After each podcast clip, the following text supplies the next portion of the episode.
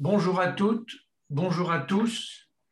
Vous êtes bien dans le séminaire 2020-2021 intitulé La présence du psychanalyste de l'association Demain la psychanalyse, organisé sous l'égide de la chaire de philosophie à l'hôpital que dirige le professeur Cynthia Fleury. Aujourd'hui, il s'agit de la sixième séance qui a pour titre l'introduction de la présence du psychanalyste dans le champ du politique et dans celui de la politique.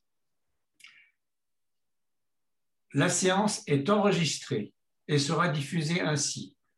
Si une personne ne souhaite pas être enregistrée, elle doit fermer son micro. Je vous présente notre invité, Jean-Pierre Lebrun, qui a donné pour titre à son intervention Humanisation et socialisation. Jean-Pierre Lebrun est médecin psychiatre, agrégé de l'enseignement supérieur, Université catholique de Louvain, psychanalyste, directeur de collection chez RS, les collections Humus et Singulier Pluriel, auteur, auteur, j'ai noté, de 24 ouvrages, 24 ouvrages à titre personnel ou en collectif, on se souviendra, entre autres, mais tout particulièrement, de sa thèse de 1993 de la maladie médicale chez Deboc, donc 1993. Celle-ci donc est rééditée en De la maladie aux malades, psychanalyse et médecine dans la cité chez RS en 2017. On se souviendra aussi de L'homme sans gravité, entretien avec Charles Melman chez Folio 2006, et tout particulièrement Un monde sans limite, suivi de Malaise dans la subjectivation, nouvelle édition de Poche, RS 2016, et première édition dès 2009. Et de son dernier livre qui va nous intéresser aujourd'hui, toujours chez RS, édition point hors ligne 2020, intitulé Un immonde sans limite 25 ans après un monde sans limite. Jean-Pierre Lebrun est ancien président de l'Association freudienne de Belgique et de l'Association lacanienne internationale, Ali. Toujours membre de l'ALI aujourd'hui, je pense. Il exerce à Bruxelles et à Namur. Pour résumer le travail de Jean-Pierre Lebrun, à grands traits, très grands traits, je prélève ces quelques phrases de la quatrième de couverture de son dernier livre, Suscité, qui énonce qu'il analyse les conséquences sur la vie psychique, la vie politique, la clinique, l'éducation de cet individualisme exacerbé qui a déconnecté le citoyen de son implication dans le lien social. Il montre la place que les psychanalystes ont aujourd'hui encore à tenir alors que le risque d'une aliénation sociétale qui se méconnaît elle-même est sans précédent dans l'histoire. Jean-Pierre Lebrun est, comme on dit dans nos milieux, un auteur. J'ajouterais en disant qu'il a une œuvre de près de 30 ans maintenant qui traite depuis ses débuts, sans tout à fait le savoir peut-être au départ, le sachant en tout cas aujourd'hui, d'une seule et même question, quelles sont les conditions sine qua non de l'humanisation et de la socialisation, titre aujourd'hui de sa conférence, Humanisation et socialisation, de l'être humain, du par-l'être, comme l'a à juste titre si bien désigné Lacan. Je passe la parole à Jean-Pierre Lebrun. Merci beaucoup pour cette euh, invitation d'abord. Toujours ravi de parler à des collègues que je ne connais pas et en même temps de recevoir leurs réflexions et leurs remarques qui contribuent à, à ce que je puisse après écrire, ou mieux écrire, ou mieux situer encore la chose.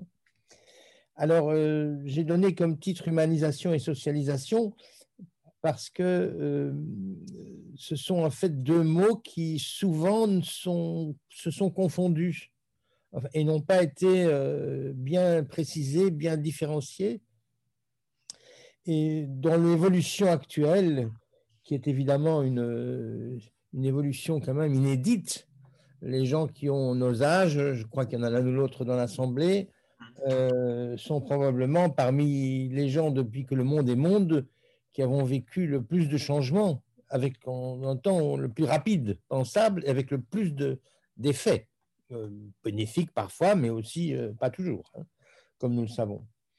Alors, ce que je voulais quand même dire en avance, c'est que c'est donc, pour moi, ça a toujours été un intérêt, ça c'est vrai, euh, vous l'avez rappelé, mais c'est juste Jean-Michel Lucas, c'est tout à fait pertinent de le dire. C'est peut-être en effet la même question que, qui, me, tarabuse depuis plusieurs années. Elle a rapport avec une sorte de dimension anthropologique de la psychanalyse. Donc ce n'est pas d'office, bien qu'il y a aussi des contributions de cet ordre-là parfois, mais euh, c'est plutôt cette dimension-là que, je prends pour essayer, parce que moi-même d'ailleurs, j'y ai trouvé des repères euh, suffisamment euh, conséquents que pour pouvoir tenir le coup face à tout ce qui nous arrive, que ce soit des modes, que ce soit des, opinions, que ce soit des, idéologies, mais enfin en tout cas c'est chaque fois soumis à, des choses très, fortes. Alors voilà, le, le point principal, je c'est pas, c'est pas très original de le dire, évidemment. Je pense que tout le monde, maintenant, tout le monde est quasi au courant. Mais enfin, il y a quelques années, c'était même pas encore évident. C'est que nous avons vraiment changé d'organisation sociétale. Ça, c'est quelque chose que je crois de très net. Euh, nous ne l'avons pas fait du jour au lendemain, mais il est évident que dans les 30-40 dernières années, il y a une bascule qui a opéré et qui, elle, est euh, manifestement inscrit les choses différemment. Alors, pour la comprendre, c'est très facile, c'est pas, pas compliqué. C'est que jusqu'il y a encore un demi-siècle, je pense que malgré déjà beaucoup de bouleversements et beaucoup de tentatives d'ébranlement du système, mais il était manifeste que c'était d'abord la société qui était organisatrice du monde, dans laquelle chaque individu devait trouver sa place. Aujourd'hui, nous avons renversé le système c'est manifestement une société. Alors, c'est toujours une société, notez bien, mais c'est une société d'individus, comme l'appelle Gauchet, sur lequel moi je m'appuie assez bien pour opérer toutes ces évolutions, parce qu'elles sont assez congruentes avec celles que l'on peut faire à partir du champ de la psychanalyse. Euh, et donc, je pense qu'il a tout à fait raison de parler, d'ailleurs, dans son dernier livre des quatre volumes sur euh, euh, l'avènement de la démocratie, ça s'appelle L'avènement du nouveau monde, le nouveau monde. Je crois que c'est pertinent et c'est bien euh, ce qui le caractérise, c'est que euh, cette, euh, cette, hétéronomie, en quelque sorte, dont nous avons changé la donne, puisque maintenant nous sommes dans le registre de l'autonomie, hein, eh bien, ça s'est passé depuis, et c'est en l'œuvre depuis les années 1500. Donc, ce n'est pas quelque chose de neuf. Mais la bascule qui a fait que d'office, il y a maintenant un changement d'hégémonie culturelle, comme je l'ai appelé à la suite d'une expression de Gramsci, ça, c'est récent. C'est récent parce que euh, jusqu'il y a encore peu, vous aviez, entre, les 1500 et 1950, disons comme ça pour situer les choses, il y avait une lutte. Il y avait une lutte entre une modalité sociétale qui s'imposait à tout le monde d'emblée et d'ores et déjà avant tout, et la, révolte en quelque sorte, ou progressivement la prise de parole de plus en plus importante de l'individu c'était donc toujours hybride. Il y avait toujours les deux, choses. Avant, l'individu au Moyen Âge, ça n'a pas beaucoup de sens. Mais dès que la modernité a émergé, oui, ça a pris du sens. Et ça a pris un certain temps pour essayer de, faire gagner l'individu, en quelque sorte. Mais tant qu'on était avant l'individu, avant la prévalence de l'individu, telle qu'elle est reconnue aujourd'hui euh, euh, comme ça qui fonctionne, en tout cas dans nos sociétés, hein, parce qu'il faut encore être prudent sur tout ça. Hein. nous ne sommes pas du tout. Euh, je vous décris ce que je crois être l'enjeu de nos sociétés. Bon, évidemment, qui sont un point de mire pour plein de sociétés, ça c'est autre chose. Mais en attendant, euh, euh, en Afrique, ça marche toujours selon le modèle ancien, évidemment. Mais c'est important de repérer que depuis, depuis un demi-siècle, depuis 30-40 ans, il y a une fin à l'hybridité. Il n'y a plus d'hybridité. Cette fois, nous sommes comme de plein pied dans un modèle horizontal qui se prétend, ou qui se voudrait en tout cas presque sans verticalité, ce qui est évidemment une impasse, mais bon, on peut déjà la situer comme ça. Et euh, pour ceux qui connaissent quand même l'enseignement de Lacan, je ne sais pas où vous en êtes là-dessus, mais je suppose qu'il y en a beaucoup qui sont au courant, j'imagine si pas tous d'ailleurs. Moi, ça m'a toujours très intéressé, son schéma de la sexuation, parce que euh, dans la partie supérieure, il, au fond, il, met en mathème, si on veut, les deux organisations sociétales possibles, voire même la seule possible, c'est-à-dire celle qui soit donne privilège à un au moins un, à partir de quoi il y a un tous, en quoi c'est une règle d'ailleurs que la théorie des ensembles peut très bien démontrer, ou alors il n'y a pas de moins un, et, et dans ce cas-là, il n'y a pas de tous, c'est au un par un, et en même temps, ça évoque le fameux patou que Lacan a introduit. Alors, cette lecture très sommaire, très rapide comme ça que je vous donne, c'est parce qu'elle m'a toujours intéressé pour bien faire entendre que dans le schéma de Lacan, c'est les deux qui vont ensemble. C'est-à-dire qu'il n'y a pas moyen de se désolidariser le gauche du droit ni le droit du gauche. Eh bien, aujourd'hui, on pourrait dire, si on devait aller vite, que soit donc vous avez un lien social qui est organisé autour de, appelons les chats un chat, hein, autour d'un chef, autour d'une figure d'exception en quelque sorte, en tout cas d'une figure qui occupe une place logique de l'exception, soit vous n'avez pas cette euh, figure, vous n'avez pas cette place d'exception qui est reconnue, et ça provoque, une, ça organise une société qui est alors au un par un. C'est comme ça d'ailleurs que Lacan si tu es les femmes, où il n'y a pas la femme qui n'existait pas, mais il y a une femme et une autre et une autre et une autre, etc., eh bien, c'est un petit peu le même modèle que nous avons, euh, auquel nous avons souscrit, sans même le savoir, euh, il y a un demi-siècle, parce que à partir du moment où on a ébranlé de manière progressivement de plus en plus puissante la figure de l'exception qui n'était évidemment aussi autre que celle de Dieu, du Père, du Maître, du chef, de l'instituteur, du roi, de tout qui vous voulez, qui occupe cette place, eh bien, à partir du moment où il y a eu l'ébranlement de la pertinence d'occuper cette place, avec évidemment, comme il se doit, à juste titre repérable, des excès, des abus, des jeux de pouvoir euh, insupportables, tout ce qu'on veut. Donc, la lutte étant, euh, s'étant faite, et en quelque sorte gagnée, il y a comme aujourd'hui une, croyance dans la possibilité de pouvoir se passer de cette manière de fonctionner, ce qui est tout à fait, à mon avis, une illusion. Pas du tout parce qu'on ne peut pas la réinterroger, pas du tout parce qu'on ne peut pas la relativiser, mais vouloir se débarrasser de la partie verticale, ça équivaut justement à désolidariser tout le système. Or, ce n'est pas possible. Vous ne pouvez d'ailleurs pas penser d'horizontalité si vous ne pensez pas verticalité par ailleurs dans votre tête. Hein. Vous devez toujours jouer avec les deux, les deux possibilités. Et donc ça, c'est quelque chose qui, je crois, est bien important à repérer. Vous allez voir tout, enfin, la suite, c'est vraiment important à repérer que nous sommes probablement à un moment où fort de notre réussite, entre guillemets, et d'y investir de, l'espoir d'un monde meilleur, évidemment. Donc ce n'est pas du tout quelque chose euh, qui est à négliger ni à discréditer, mais fort de cette réussite d'être parvenu à permettre que la remise en question aille d'office de soi, qu'aujourd'hui il soit tout à fait logique que l'on puisse interroger celui qui occupe encore cette place, que l'on puisse demander des comptes, que l'on puisse, que l'on ne tolère plus qu'il profite de la place qu'il occupe pour faire n'importe quoi, toute une série de choses qui sont donc dans l'esprit d'un meilleur égal respect entre les personnes qui sont en cause.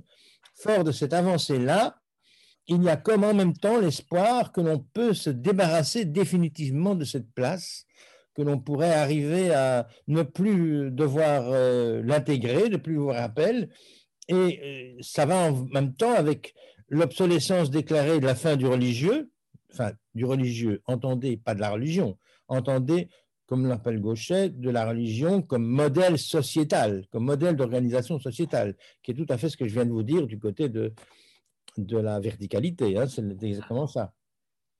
Euh, soit aussi, comme on a déclaré du coup, l'obsolescence de la loi du Père, qui fonctionnait euh, jusqu'il y a peu encore euh, de manière très assez nette, c'est-à-dire que c'était, on pourrait dire jusqu'à la Première Guerre mondiale, en tout cas c'est là qu'elle a sûrement été commencée. La loi du père, pour moi, c'est pas le nom du père. Hein. Il faut bien, je, dis, je donne des, choses là pour préciser qu'il n'y a pas de confusion. C'est pas la même chose. Donc, du père, c'est une opération psychique à l'intérieur du psychisme. La loi du père, c'est quelque chose qui a fonctionné. C'est-à-dire la loi de celui qui, dans la famille, veillait à ce que euh, l'enfant renonce à une série de choses, je vais y revenir tout à l'heure, pour pouvoir, parce que c'était nécessaire pour qu'il puisse aller occuper une place dans le social. Évidemment, la Première Guerre mondiale a envoyé euh, pas mal de pères au, dans les tranchées, donc ils ne sont pas revenus. Et donc, du coup, ça a été le début de tout un fonctionnement, euh, de tout une, un questionnement qui a fait qu'aujourd'hui, on peut déclarer assez facilement euh, qu'il y a obsolescence de la loi du père. Hein. C'est fini. Ça ce n'est plus comme ça que ça fonctionne. Je dis bien toujours dans nos sociétés telles qu'on les conçoit actuellement ici. Alors, c'est dans ce contexte-là que ce changement d'hégémonie culturelle assez fondamental, assez profond, assez, et qui va de plus en plus s'accélérant, c'est quelque chose qui va donc influencer, ou va avoir infléchir même plutôt, euh, ce que c'est que l'humanisation, pour moi.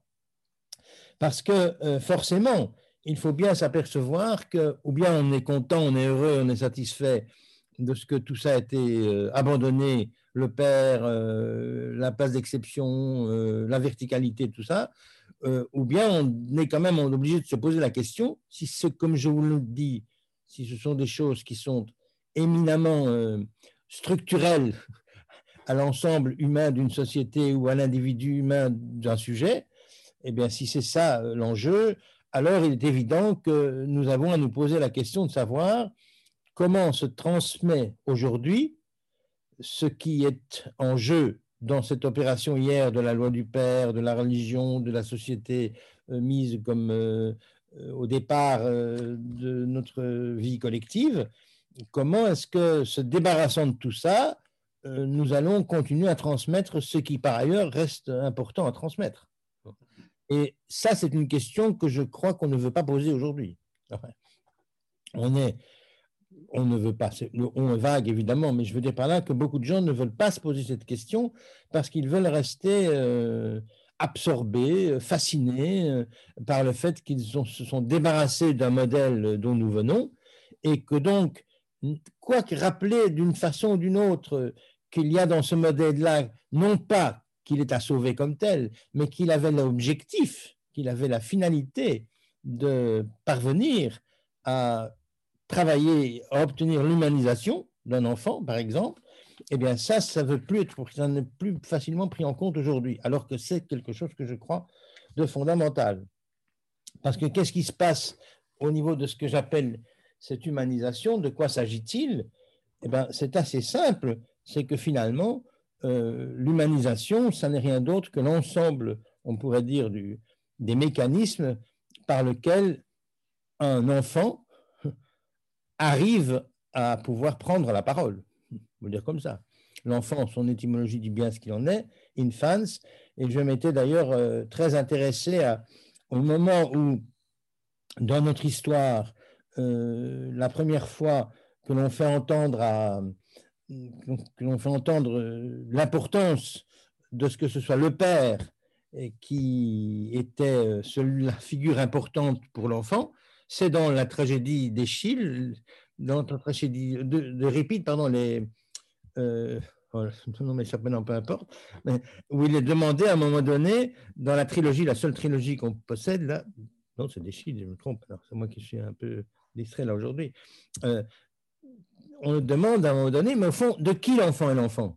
Est-ce que c'est de la mère ou du père? Alors, euh, c'est très amusant parce que Apollon répond de manière très nette il dit, mais l'enfant, c'est l'enfant du père. La mère n'est que celui ou n'est que celle dans lequel le germe a été semé, mais c'est pas plus que ça. Alors, quand vous allez bien voir le texte grec, c'est intéressant parce que la réponse d'Apollon n'est pas tout à fait celle que je viens de vous dire. Elle est plus exactement celui qu'on appelle l'enfant. Lui, c'est l'enfant du père.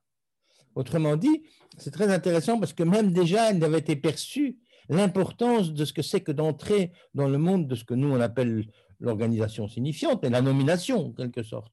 Donc c'était elle, c'est parce que l'enfant naît deux fois, une première fois comme paquet de chair issu du ventre maternel, mais une seconde fois comme être de langage dont il va devoir progressivement appréhender le fonctionnement euh, et qui va le déterminer et qui va d'ailleurs de donner ce fameux statut de ce que Lacan a appelé de ce joli mot de par-l'être, et dont d'ailleurs il espérait qu'il remplace finalement le mot d'inconscient. Hein.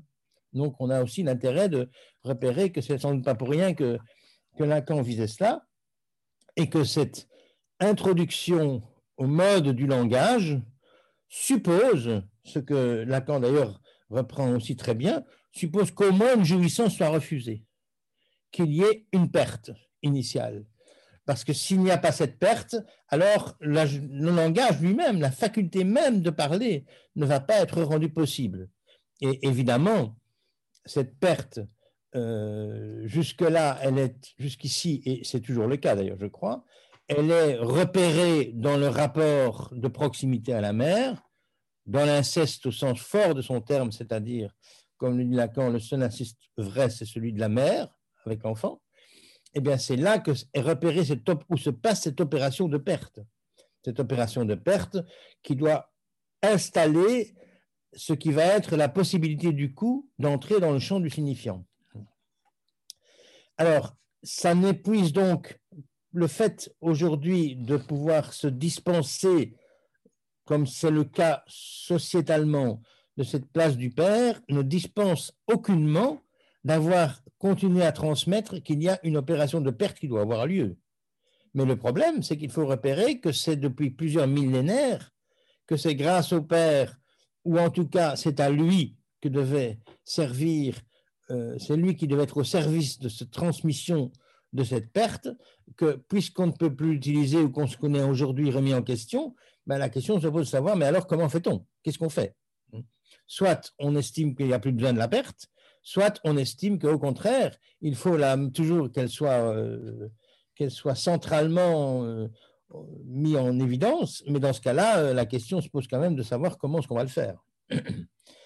Et c'est, je crois, ce qui se passe un peu, pour moi, c'est comme ça que je lis ce qui se passe aujourd'hui c'est que depuis 30, 40 ans, moi je ne peux pas encore le dire parce que je n'ai commencé à penser à ça qu'il y en a 25, c'était avec un monde sans limite, mais c'est déjà de pressentir que c'était la question à laquelle on ne voulait pas trop répondre, on ne voulait même pas trop la prendre en compte, on la déniait plutôt, puisqu'il fallait à tout prix se satisfaire de ce que l'on changeait de modalité, que la révolution allait opérer, qui allait enfin nous permettre de nous libérer de cette figure paternelle parfois peut-être même souvent tout à fait euh, abusive, et que la seule satisfaction qui nous permettait de nous libérer de cette figure devait nous, interdire ou nous empêcher de poser la question de savoir comment allait aujourd'hui se transmettre cette euh, négativité qui est quand même euh, nécessaire pour que notre statut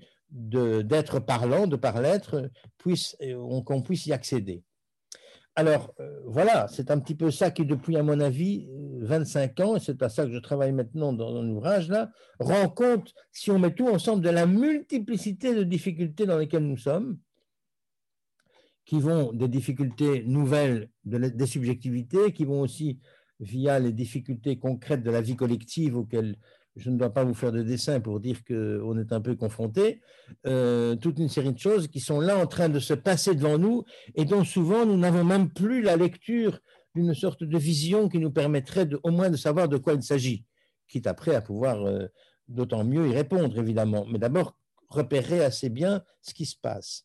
Eh je pense que ce qui se passe, c'est précisément euh, de cet ordre-là, c'est-à-dire que la transmission de ce qui est venu devoir faire barrière, faire limite à la jouissance, devoir freiner la jouissance, comme disait, euh, la jouissance, comme disait euh, Lacan, eh bien, cette façon-là, n'ayant plus la même articulation sociétale qu'hier, puisque au contraire, on a plutôt l'impression qu'on pourrait s'en dispenser de cette limite-là, puisqu'elle est entièrement portée par la figure paternelle, eh bien, euh, ça laisse du coup exister quelque chose qui sont un peu la, double possibilité de jouissance. C'est-à-dire qu'au fond, le statut d'être parlant nous donne, comme le repère, euh, comme le disait très bien euh, Lacan dans le séminaire encore, là, que je reprends toujours sa formule, parce qu'elle est vraiment très éclairante, quand il dit tous les besoins de l'être parlant sont contaminés par le fait d'être impliqués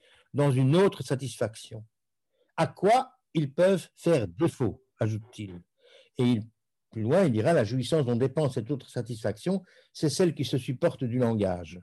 Autrement dit, on peut très bien repérer qu'il euh, y a une première satisfaction qui est non pas hors langage, parce qu'on n'est pas hors langage, mais qui, quelque part, reste en deçà de cette perte que va exiger la mise en action du langage, peut comme ça, et que dans un second temps, euh, cette euh, jouissance ayant été perdue, ça introduit à cette possibilité d'une autre satisfaction propre à l'être humain, puisqu'il est le seul à l'avoir, celui-là, il est le seul à être dans cette jouissance-là, et que ces deux jouissances, ces deux modes de satisfaction, l'un, le premier, qui se satisfait plutôt de la réalité de l'objet, l'autre qui se satisfait de manière moins satisfaisante d'ailleurs, d'une certaine façon, de la perte qu'implique l'inscription dans la parole, eh bien ces deux jouissances aujourd'hui, euh, dans le contexte sociétal que je viens de vous décrire, elles sont comme laissées euh, à elles-mêmes. C'est-à-dire que là où auparavant le refoulement venait plutôt barrer la jouissance euh, qui n'était pas celle liée au, langage euh, et qui autorisait du coup, évidemment, à ce que le désir se mette en place selon le système de l'organisation signifiante, eh bien aujourd'hui, euh, il est souvent laissé en même temps toujours présent cette capacité de jouissance qui reste presque en deçà du langage, pour le dire un peu mal là maintenant, mais pour le dire rapidement pour que vous puissiez un peu me suivre dans ce que je vais vous amener, eh bien ça, c'est quelque chose qui est euh, tout à fait repérable, je dirais, dans la clinique actuellement, avec du coup la, majorité de, de, patients qui se retrouvent face à des addictions. Enfin, vous avez toute une série de choses que l'on peut décrire là-dessus, euh, que ça désigne aussi bien l'obésité qui devient un problème de santé publique que le problème des enfants qui, n'acceptent plus qu'on leur dise non, enfin toute une série de choses, peu importe.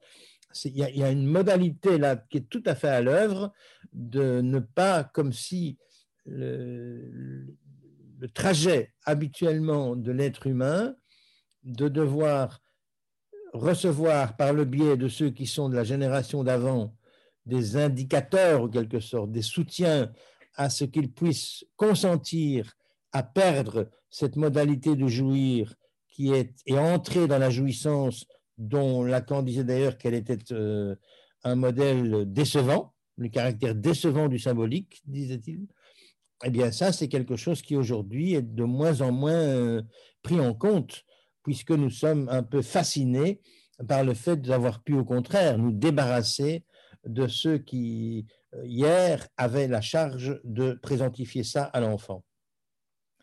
Alors, c'est une chance pour moi, je trouve, d'avoir cet enseignement de Lacan qui est quand même parvenu à faire entendre que si tout ce que Freud avait découvert valait euh, tripette, eh bien, c'est bien parce que, un, la cure qu'il avait enclenchée, qu'il avait inaugurée, se tournait autour de la parole, justement, et deuxièmement, que l'ensemble des découvertes de Freud, finalement, se référait au fait que nous sommes des êtres de langage.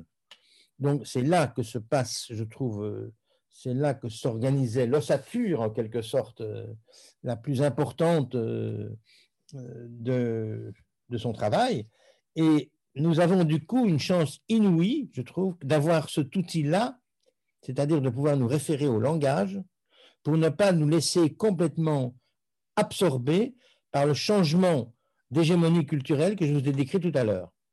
Parce qu'évidemment, dans le changement d'hégémonie culturelle tel que je vous l'ai décrit, la place de l'exception, la place de ce qui vient euh, imposer une perte de jouissance, toutes ces choses-là sont remises en question d'une telle façon qu'on pourrait penser qu'il y aurait moyen de et que euh, qu'il y aurait moyen de se dispenser de cela.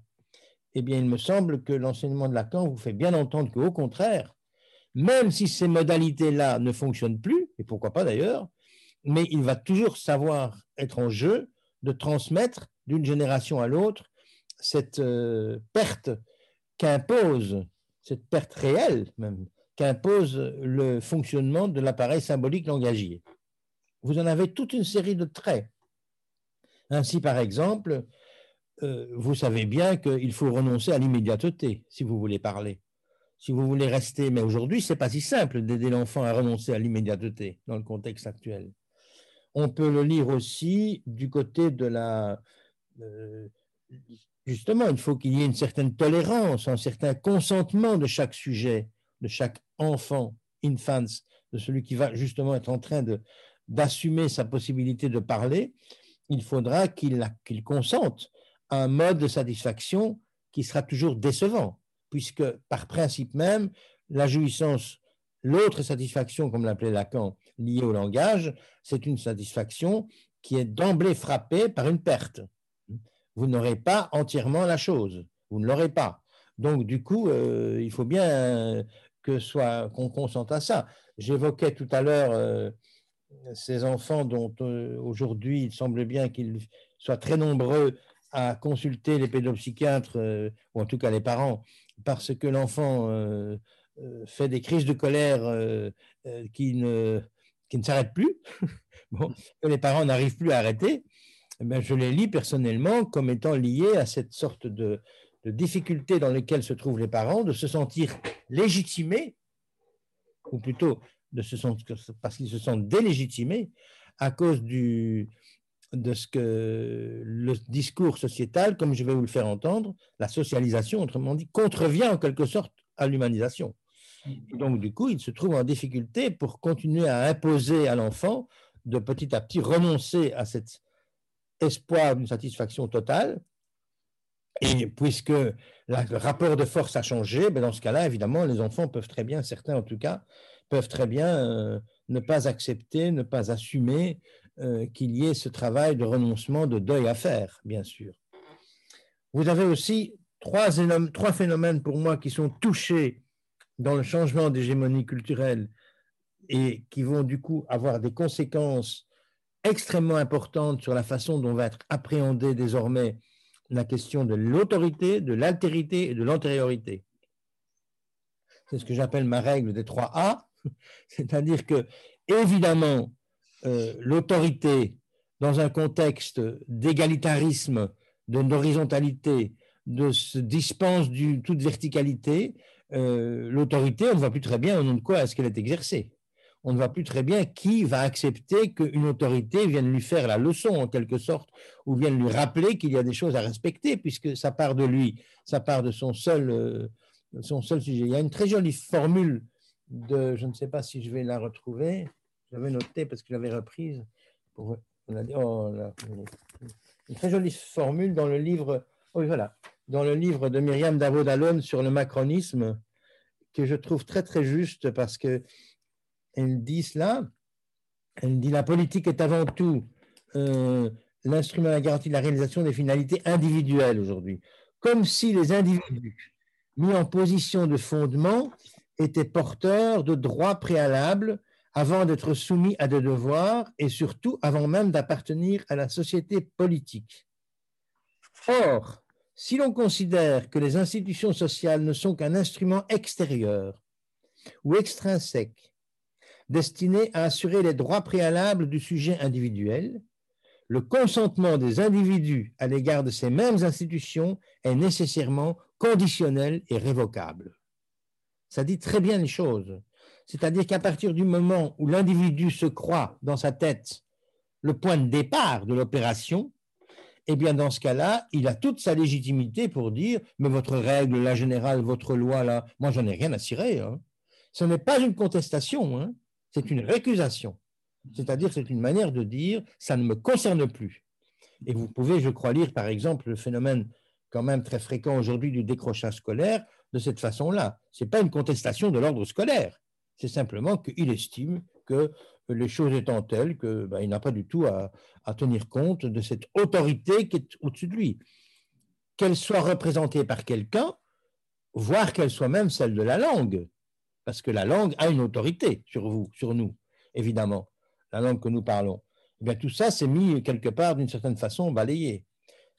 L'altérité, mais l'altérité change complètement avec cette, modification d'hégémonie, parce que l'altérité n'est plus au cœur du moi. Il y a un très beau livre, la petite conférence de François Julien qu'il a faite d'inauguration à la chaire de l'altérité. Il dit très bien que l'autre, l'altérité, c'est à partir de l'autre tandis que la différence, c'est à partir de moi. Donc maintenant, on fait un grand éloge de supporter vos différences. On vous demande de faire un, travail pour accepter la différence, mais la différence, c'est toujours à partir de, moi-même, de moi. Tandis qu'il faut reconnaître quand même, qu'on le veuille ou qu'on ne le veuille pas, que c'est l'altérité qui est constitutive. La preuve, c'est que chacun d'entre nous a ce qu'il a dans la tête, mais ça n'est jamais que la résultante de ce qui lui a été d'abord donné par l'autre.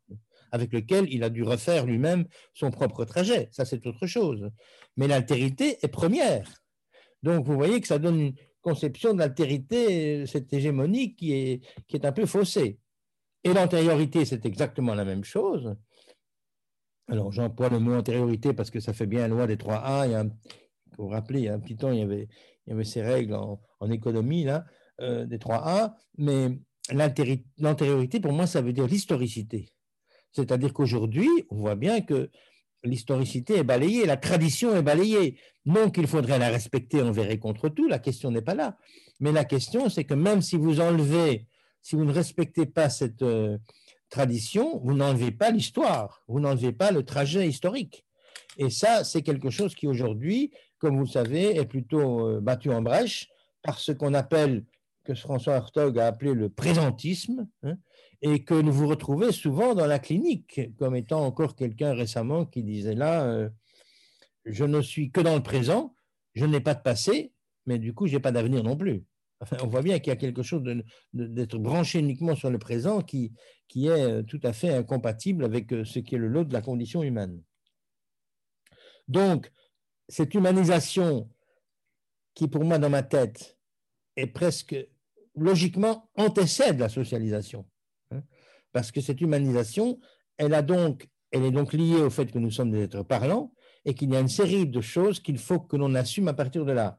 Je dois, par exemple, vous indiquer que pour le moment, là, je suis en train de parler, vous avez l'air de sagement euh, m'écouter, mais euh, ça fait donc deux places différentes et les places différentes sont inscrites dans le langage elle-même. C'est la place du locuteur et de l'allocuteur, c'est la place du commandeur et du commandé. C'est donc deux places qui ne sont pas du tout euh, compatibles avec l'idée d'égalitarisme tel qu'aujourd'hui il est proposé, hein, tel qu'il est souhaité. Il y a quelque chose là qui, dans l'égalitarisme actuel, vient nier une réalité du langage, de l'être, du par-l'être que nous sommes, euh, dans sa réalité. Vous avez aussi des statuts donnés à la fameux, au fameux nom, fameuse phrase de Lacan, il n'y a pas de rapport sexuel, mais comprendre simplement comme, comme l'impossible. Il y a un impossible qui est sécrété, c'est la catégorie du réel, qui est sécrété de par le fait que nous parlons. Il y a bien sûr le réel de la montagne, ça on n'y est pour rien, mais il y a un réel du fait même que je parle. Parce qu'en parlant, je produis quelque chose qui échappe sans arrêt. Donc, j'ai d'office cette dimension-là à laquelle il faut que je trouve une manière de donner sa place. Je dois aussi dire qu'il faut entendre que la discontinuité signifiante euh, se fait par rapport à une continuité sensible. Le sensible est continu. Le signifiant, lui, il est discontinu. Au total, c'est la raison pour laquelle, comme l'avait aussi repris dans une formule Lacan, la vérité, je ne peux que la mi-dire. Je ne sais pas la dire toute, évidemment. Donc, on voit bien que tout ça, c'est des marques de ce qui détermine notre compétence langagière et détermine aussi notre statut d'humanité, notre humanisation. Je vous en passe, il y en a encore plein d'autres, hein, comme celle de ne jamais être certain de savoir qui je suis vraiment. Hein. C'est quelque chose qu'on connaît bien. Voilà donc toute une série d'indications qui sont liées non pas au fait que hier, euh, dans le modèle d'hier, il y avait le Père, comme on pourrait le penser, ou la religion, mais qui sont liés à la structure même de ce que c'est que l'être humain, mais qui, dans le monde, depuis que le monde est monde, avaient été en effet soutenus par la position paternelle pour pouvoir être transmises, ou par la, ou par la position du roi ou de, qui vous voulez, des institutions. Eh bien, c'est là que justement euh, Aujourd'hui, la question se pose différemment parce que si, depuis que le monde est monde, il semble bien que cette exigence d'humanisation était réassumée par la société concrète dans laquelle les gens vivaient, avec des rites différents, des organisations, de des choses très très différentes, mais en attendant, la socialisation allait en général dans le même sens, et à juste titre parce que euh, pour qu'il y ait socialisation possible, il fallait que l'enfant soit, lui, dans son premier trajet, déjà euh, euh, limité, structuré d'une certaine façon pour que cette altérité qui va s'imposer par la socialisation, il puisse la soutenir, la supporter. Aujourd'hui, on se plaint beaucoup de cela, justement, et à juste titre, je crois, qu'une altérité plutôt, parfois, on se demande où elle se situe. Hein. Bon, vous avez du coup une série de, problématiques qui sont surgies de plus en plus, euh, que je n'aime pas beaucoup comme terminologie, mais je crois qu'il faudrait quand même la prendre en compte, entre autres celle des fameux pervers narcissiques, bon, qui sont comme des. On en a vu un à l'œuvre récemment comme président des États-Unis. Je ne sais pas s'il était pervers narcissique, mais en attendant, il était en tout cas un enfant qui n'avait pas grandi. Ça, c'est assez clair. Bon. Eh bien, donc, on voit bien qu'il y a comme une sorte de possibilité tout à coup de ce que cette exigence d'humanisation ne soit plus au programme de la socialisation concrète qui est la nôtre aujourd'hui et qu'évidemment, il faut lier au modèle néolibéral. Hein. Ça, c'est clair. Donc, la socialisation qui est actuellement la nôtre, c'est celle du modèle néolibéral. Et comme vous le savez, c'est un modèle qui ne souhaite pas, qui ne demande pas, qui n'exige pas toutes les pertes auxquelles je vous ai, euh, que je vous ai indiqué qu'il dont il s'agissait de consentir à faire le deuil, mais au contraire, qui propose sans arrêt le modèle de l'objet comme venant euh, permettre la satisfaction. Donc, au fond, il pousse à la jouissance hors langage, plutôt que de soumettre, de continuer à rappeler que l'individu euh, est toujours soumis à ces lois du langage. J'ai eu dans un, dans un livre, dans les couleurs de l'inceste, j'avais eu l'habitude de dire, je ne sais pas où j'en suis là, moi, euh, j'avais eu l'habitude de dire qu'il fallait deux choses pour tout enfant qui surviennent. Eh ben, la première, c'est que il y avait deux, deux mutations qui devaient se produire. La première, c'est que à la prévalence de la présence du début de la vie, en général, la mère s'y accommode, si c'est elle qui faisait ce travail-là, il fallait que se substitue la, la prévalence de l'absence. C'est un renversement fondamental. C'est quelque chose qui permet justement d'introduire à la dialectique présence-absence en quoi consiste le langage, justement. Et la deuxième chose qui était absolument indispensable aussi, c'est que l'enfant, d'être au départ comme il doit l'être, comme on peut espérer qu'il le soit, qu'il soit la merveille du monde de ses parents, eh bien qu'il finisse par consentir à n'être qu'un comme tout le monde. Bon, euh, ça c'est quelque chose qui est aussi essentiel à la possibilité pour un enfant de grandir suffisamment que pour trouver sa place dans la société. Eh bien là aussi, vous voyez que euh, cet renversement de la prévalence de la merveille du monde du début de la vie a passé à la prévalence de l'être un comme tout le monde, et celle de la prévalence de la présence auquel se substitue la prévalence de l'absence, ces deux prévalences-là, ces deux changements-là, vous voyez que le modèle néolibéral va plutôt à leur rencontre. Tout le monde connaît très bien aujourd'hui le fait que l'objet est présenté comme ce qui permet de contourner l'absence, voilà, pour le dire simplement, et par ailleurs, euh, du côté de ce narcissisme-là d'être la merveille du monde, tout le monde connaît aujourd'hui les plaintes des enseignants ou même des directeurs d'école qui voient arriver chez eux une série de parents qui viennent revendiquer que leur enfant continue à être considéré tel que eux le considèrent, c'est-à-dire selon leur propre narcissisme et que dans ce cas-là, ils n'aiment pas du tout, ils n'apprécient pas du tout que euh, l'instituteur ou que l'enseignant puisse leur donner une mauvaise note ou que sais-je, ou intervenir pour lui faire rectifier des choses, et ça laisse l'enfant dans une position souvent très... Bon. Ben voilà, voilà un petit peu tout l'ensemble des, choses que j'essaye, comme je le peux, de profiter de, de ce que nous apporte, nous a apporté la psychanalyse aussi bien freudienne que lacanienne, pour dire à quel point ça va nous poser de grands problèmes si nous n'arrivons pas à répondre un peu de manière euh,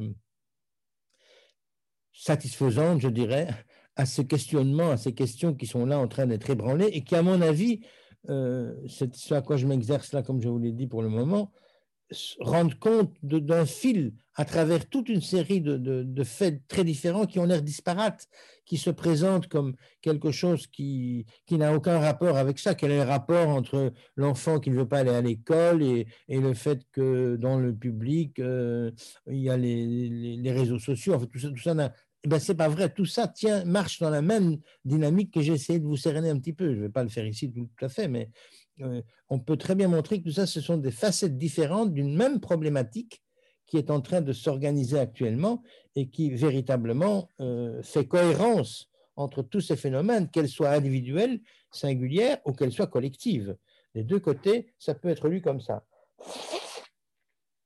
Alors, par rapport à ça, qu'avons-nous comme position? La plupart du temps Eh bien, je pense que nous avons une position favorite qui est celle du déni, c'est-à-dire de ne pas vouloir prendre en compte que tout ça est en train de nous travailler, euh, que c'est, je, sais bien nous quand même. Alors ça me pose beaucoup de questions personnellement, encore que c'est en train de bouger.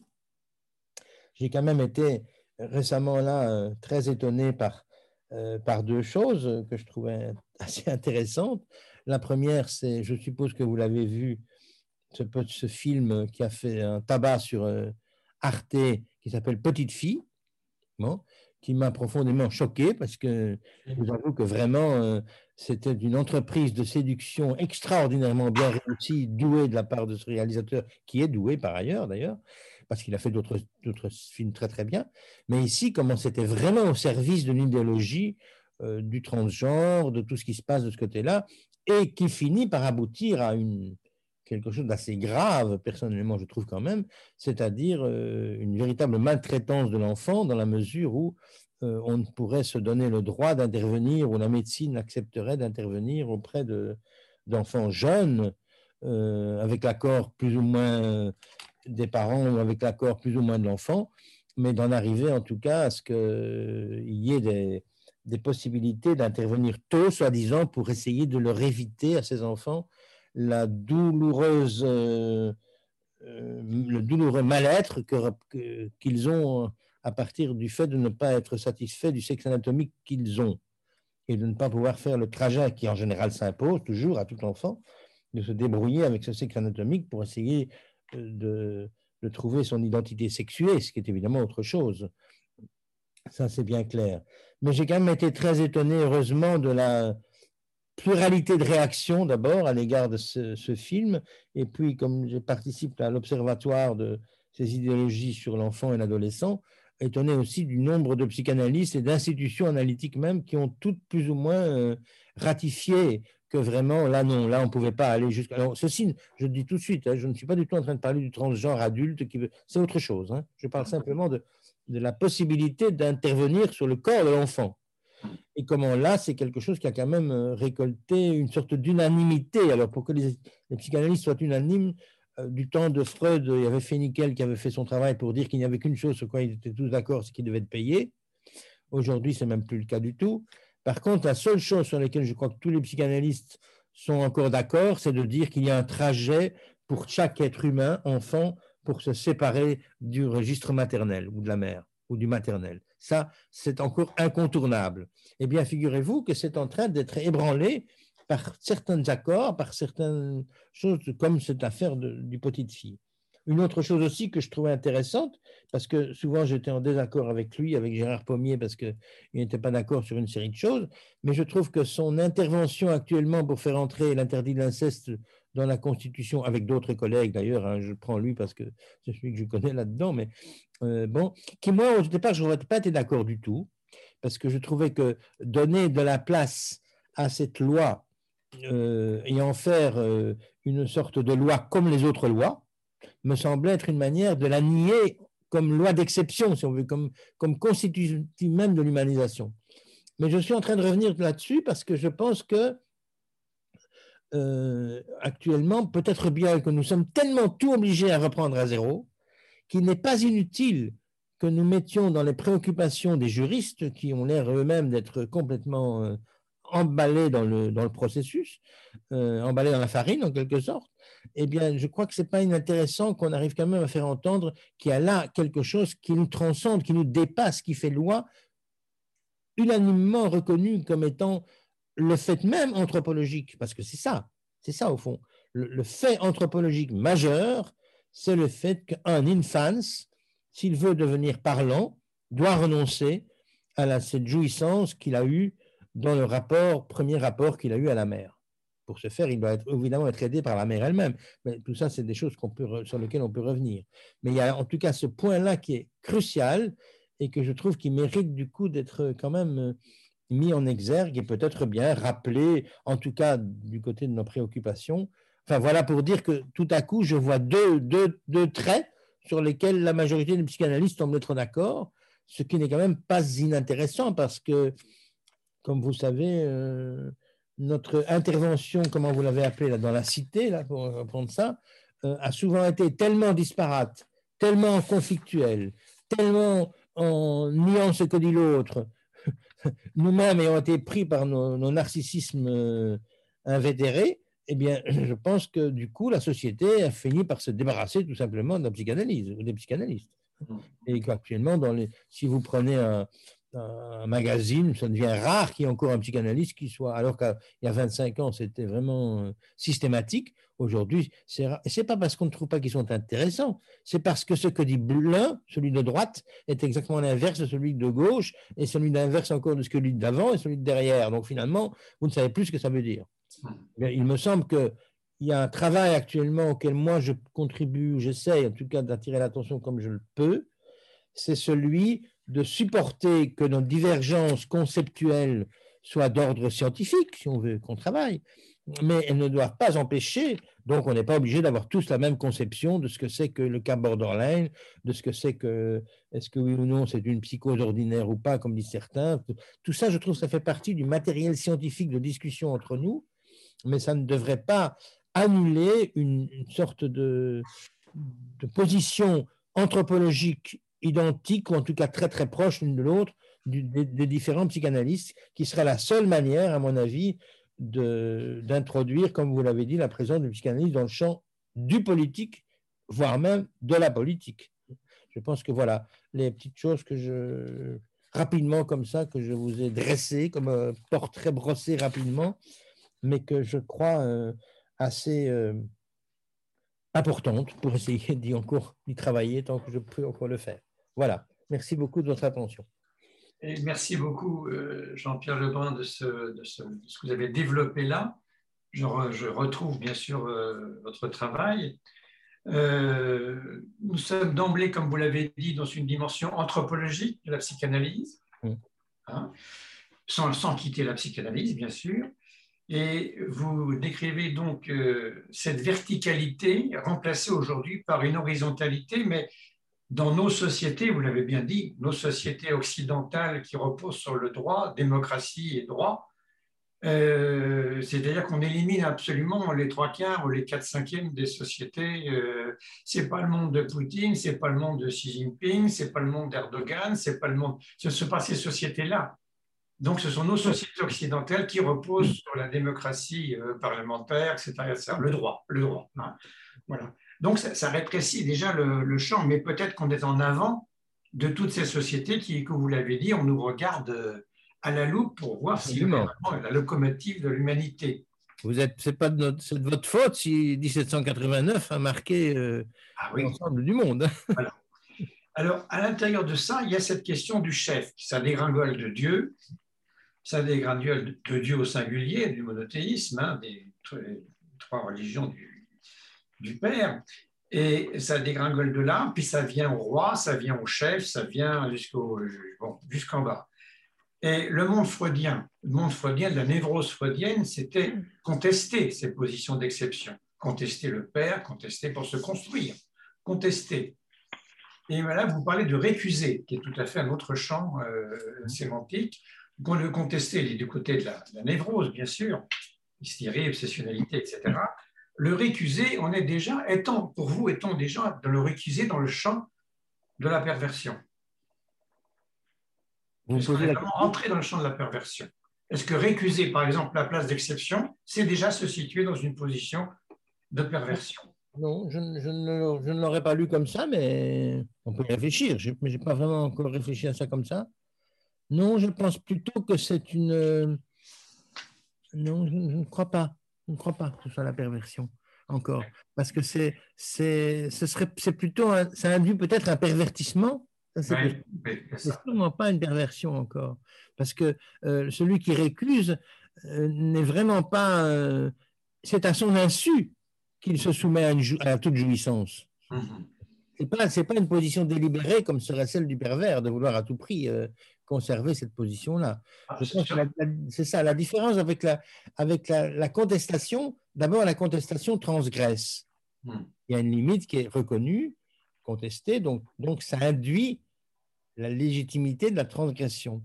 Hmm. Tandis que le propre de la récusation, c'est qu'il n'y a plus de transgression, il y a plutôt un enquistement, Oui. plutôt quelque chose qui va se refermer sur le sujet lui-même, il va plus se confronter à l'autre, il va même s'immuniser contre l'altérité, en ne voulant par exemple plus aller à l'école ou en ne voulant euh, faire pas que sais-je, mais je ne crois pas que ce soit une euh, véritable position perverse encore. Hmm. C'est sûr, se récuser n'est pas, le- n'est pas le récuser de signe de Coufontaine, le faire sagou de signe de Coufontaine Oui, dans l'otage. Non, c'est celui-là. Dire que non, dire que non. C'est dire que non. En moi, ça dit que non. Euh, oui moi je pense plutôt à Bartholby. Hein. Ah oui. D'accord. Je c'est- préférerais ne pas. D'accord, plutôt ne pas. Hein. D'accord. Alors, ça rejoint, ça vient recouper un livre actuel de, de Rodinesco qui, qui, Oui, qui oui. traite, ouais, le, euh, Soi-même comme un roi. Hein. Soi-même comme un roi. C'est- Odinesco qui a changé pas mal de positions, comme l'ami Pommier d'ailleurs, je trouve, parce qu'au départ, euh, m'en- me, taxait de tout ce qu'on veut. De, maintenant, depuis un petit temps déjà, je sentais bien qu'il y avait quelque chose qu'elle elle sentait bien qu'elle-même qu'on avait été trop loin, qu'on allait trop loin et qu'il y avait quelque chose qui n'allait plus. Oui. J'étais très content. Je n'ai encore lu que ce qu'elle a écrit sur le genre à cause de ma préoccupation euh, euh, de petite fille, là, mais que Oui. je trouve très bien. Que je trouve très bien. Oui, oui. C'est tout à fait, c'est là-dedans qu'on est. c'est- Enfin, elle a eu le malheur de parler d'épidémie de transgenre. Euh, pourtant, c'est ce qui nous, c'est ce qui va se, c'est ce qui se prépare. Je crois qu'elle a Un raison. mot maladroit. Comment? Un mot maladroit. Un, un mot maladroit. Oui, oui. L'idée était bonne, mais le mot était maladroit. Bah, pff, encore que. euh, Il a dit ça. Ça fait parler. Hmm. Ça a au moins relancé le débat. Alors, les remèdes. Aujourd'hui, il est vraiment difficile de ne pas, en parlant spontanément, comme je vous l'ai fait par exemple, je suis sûr qu'il ne serait. N'importe qui pourrait trouver les mots que j'ai dit qu'il fallait, qu'il n'aurait pas fallu dire pour être dans le droit chemin. hein. Donc, ça devient un peu compliqué. hein. Mais moi, si je peux me permettre d'intervenir, Mhm. euh, voilà, j'ai été assez convaincue par Petite Fille. En revanche, je viens de vous envoyer sur WhatsApp, hein, je ne crois pas que vous l'ayez eu tous, mais une photo d'une poupée transgenre, la première à ma connaissance, qui Ah est bon une poupée, donc euh, une petite poupée de, euh, pour une fille, quoi, avec des cheveux longs, une robe, etc. Et elle a un sexe de garçon. Alors, effectivement, là, euh, je suis tout à fait d'accord avec ce, ce que vous- tout ce que vous venez de dire sur cette euh, absence totale de limite, de, de séparation, de socialisation, tout ce qui constitue cette capacité à la socialisation dans lequel, euh, évidemment, qui participe du langage dans lequel le langage participe, ce que vous voulez. En tout cas, ce qui est l'humain, c'est-à-dire la, capacité à l'ajournement, à la satisfaction et à l'ajournement en même temps, etc. Et euh, au manque, à tout ce que vous avez dit, bien sûr. Et pourtant, euh, donc cette poupée, cette poupée transgenre, et, et on voit, comme je l'ai dit dans WhatsApp, on n'est pas loin du fond si on ne l'a pas déjà touché. Mais pourtant, petite fille m'a convaincue, oui. Et, et je me souviens de, des paroles. Enfin, en tout cas, je- cette petite fille, enfin, si je puis dire, euh, m'a beaucoup touchée, m'a convaincue. Euh, euh, je je l'ai, je l'ai, ressenti comme une fille, je l'ai vécu comme une fille quand j'ai vu ce reportage, effectivement, et pas comme un, euh, pas comme comme quelqu'un qui serait un garçon déguisé ou je ne sais pas comment vous dire. Et je me souviens très bien des paroles de la mère chez la pédopsie de l'hôpital et ce qu'elle disait euh, par ailleurs dans l'émission La Mère. Et j'ai trouvé ça extrêmement intéressant. Alors, c'est un peu, euh, c'est un peu illogique peut-être. C'est pas du tout scientifique en tout cas. Mais elle disait qu'elle perdait, elle voulait absolument avoir une fille. Elle les perdait toutes en fausse couche et que la seule qui a réussi à naître, c'était un- une fille, mais avec un sexe de garçon, comme si euh, c'était sa seule manière de naître. Mais si vous voulez, je ne dis pas que c'est pour ça que cette petite fille était dans cette difficulté, j'en sais vraiment rien. Mais c'est ça qui m'a accroché, c'est ça que j'ai trouvé euh, intéressant et très particulier. Évidemment, le médecin était affolé quand il entendait ce, cette phrase. C'était une femme et elle, disait ah non, pas du tout, ça n'a rien à voir, etc. Mais voilà ce que j'ai ressenti dans cette émission. Il y a des choses qui m'ont, qui m'ont, euh, oui, c'était euh, intrigant, c'était très intrigant et touchant en même temps. Enfin, voilà, j'ai été convaincue par cette petite fille, évidemment, pas du tout par la poupée. C'est ça que je voulais vous dire. Par ça, il n'était pas question de, de castration hein. Hein. Mais en effet, il y avait un protocole de, de castration de tout ce qui était hormones à l'adolescence. Oui, ça, c'était prévu. Mais en tout cas, euh, comme vous le dites vous-même, je m'excuse, mais oui, allez-y. Non, mais vous posez quand même la question de savoir, moi comme analyste, je suis désolé, mais la première question que me serait venu poser, c'est Madame, parlez-moi de, ce que vous me dites là, que vous vouliez une petite fille, parlez-en. Oui, oui, c'est vrai. Le petit garçon, le petit Sacha, euh, d'abord, vous pouvez dire que vous l'avez ressenti comme une fille et je veux bien accepter tout ça. N'empêche que, euh, jusqu'à présent, euh, c'est quand même un petit garçon et puis que lui, voyez devenir une petite fille, tout ça, c'est possible. Mais c'est pas la même chose de dire il veut devenir elle ou que d'emblée entériner que ce soit elle. Ou est-ce qu'on va, demain on appellera un chien un chat? Qu'est-ce que c'est ça pour une histoire? Moi, ça, moi, ça me, ça me sidère que c'est pas pensable. Alors, par ailleurs, il y a une sensibilité que vous avez, à laquelle vous avez été très sensible, mais je trouve qu'elle est légitime parce que le, le, film était bien fait, il voulait vraiment entendre quelque chose, mais ce n'est pas sans rap, ça me met en position difficile comme analyse de ne pas commencer par me demander, d'abord, est-ce qu'il parlait cet enfant? Est-ce que Sacha avait vraiment la parole? Ou est-ce qu'il était accroché, comme c'était quand même un peu visible, à ce que la mère pensait? Il se retournait toujours vers elle pour savoir, pour dire quelque chose. Donc, c'est toute une série de questions que nous avons, nous, à faire émerger, non pas du tout pour critiquer, pour démolir, pour euh, annuler la, cette mmh. mais pour qu'il puisse travailler, pour qu'il puisse s'inscrire dans, dans quelque chose de l'ordre de la parole et de l'échange et de la, de la chaîne signifiante et du travail d'où ça vient. Et ça, oui, oui, vous avez, oui. Su rencontrer quelqu'un qui, comme psychiatre, vous dit écoutez, madame, c'est pas ça le problème, il n'y a pas de souci à vous faire, c'est Peut-être qu'elle arrive momentanément à la déculpabiliser, mais il est aussi possible qu'elle entérine complètement euh, quelque chose qui ne veut pas être euh, aucunement levé. Il y avait d'autres choses dans ce film, mais rien que ça, pour moi, c'est pas une position euh, compatible avec l'analyse. Hein. Ça, c'est ma position à moi. Hein. Oui, oui, non, mais c'était, je, parlais sur un plan euh, humain.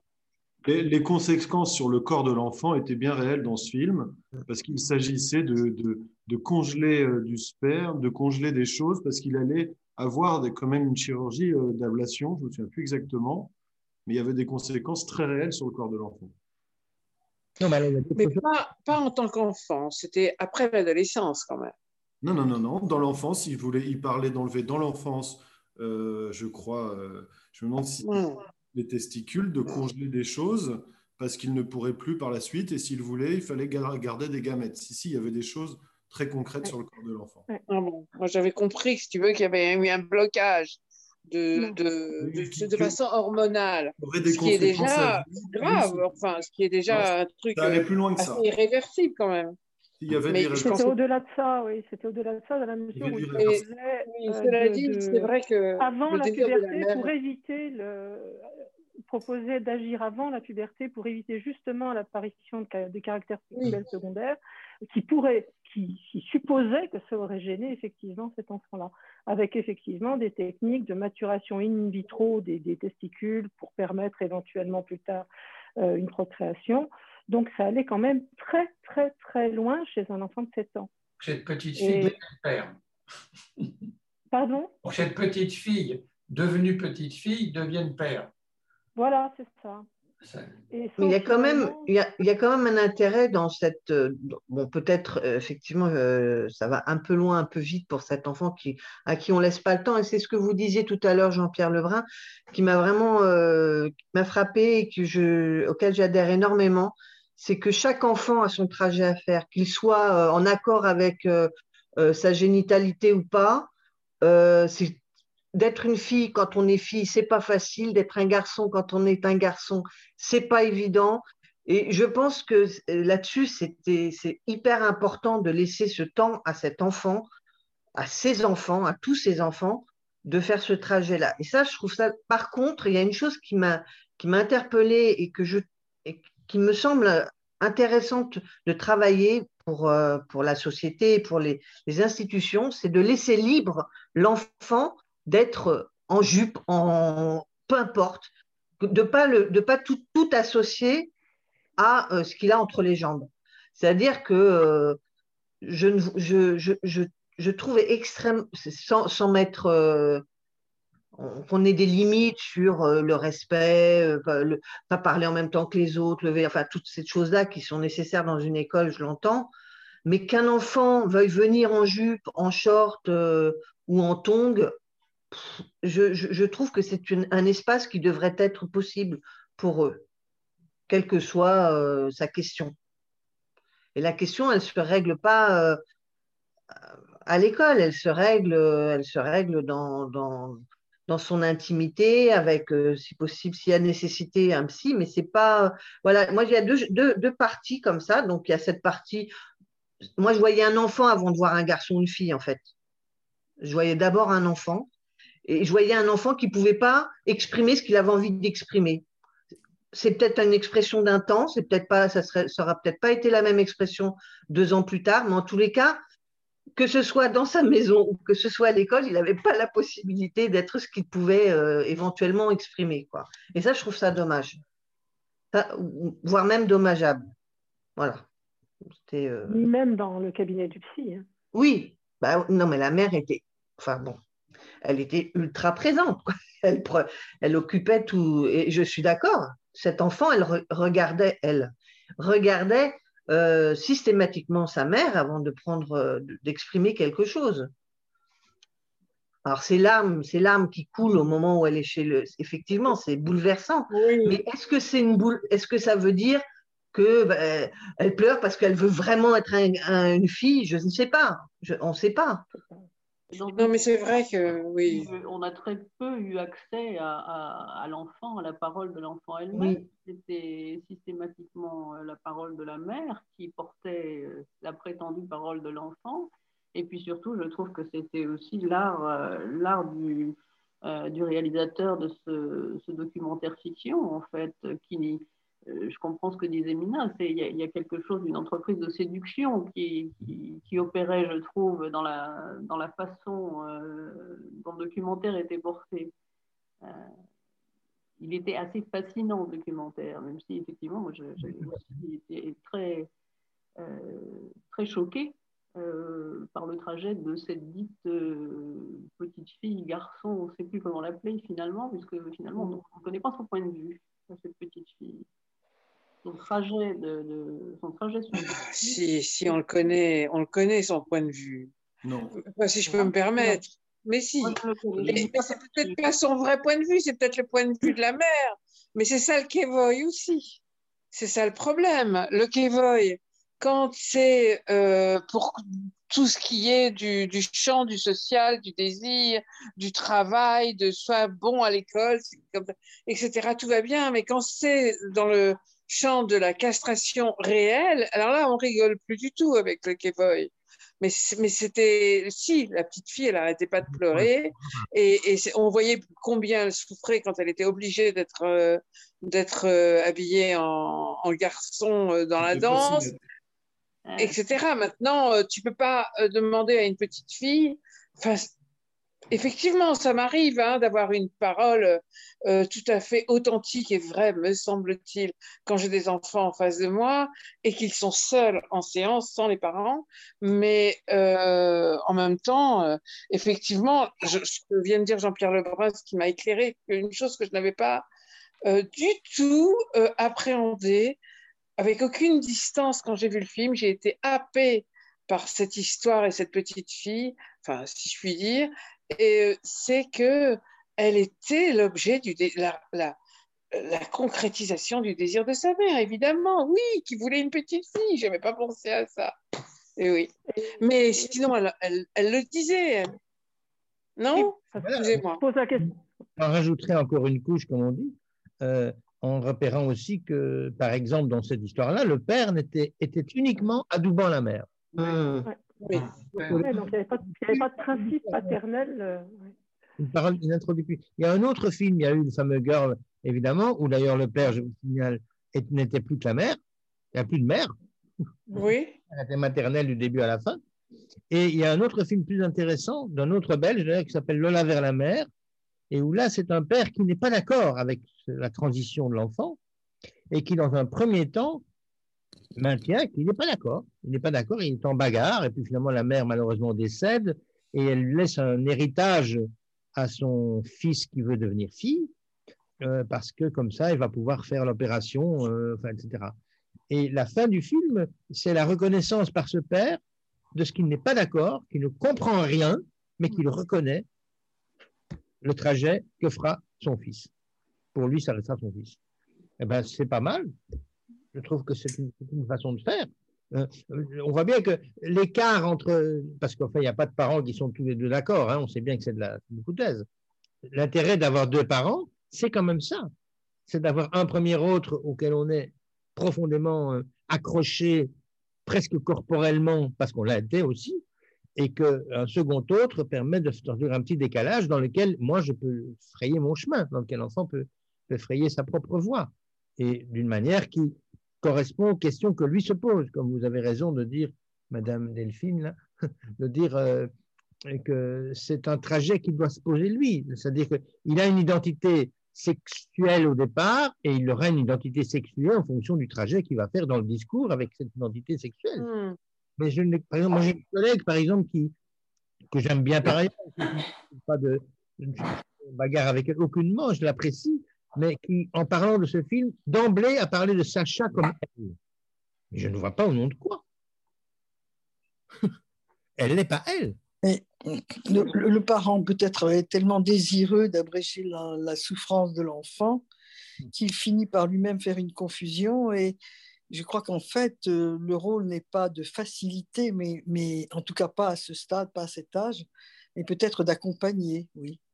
Oui, mais vous avez raison, j'aime bien moi aussi cette formule d'accompagner, mais le problème c'est que, je ne sais pas ce que vous pensez, mais on en est aujourd'hui à beaucoup accompagner. Hein ah ben maintenant, c'est plus de l'accompagnement. Hein.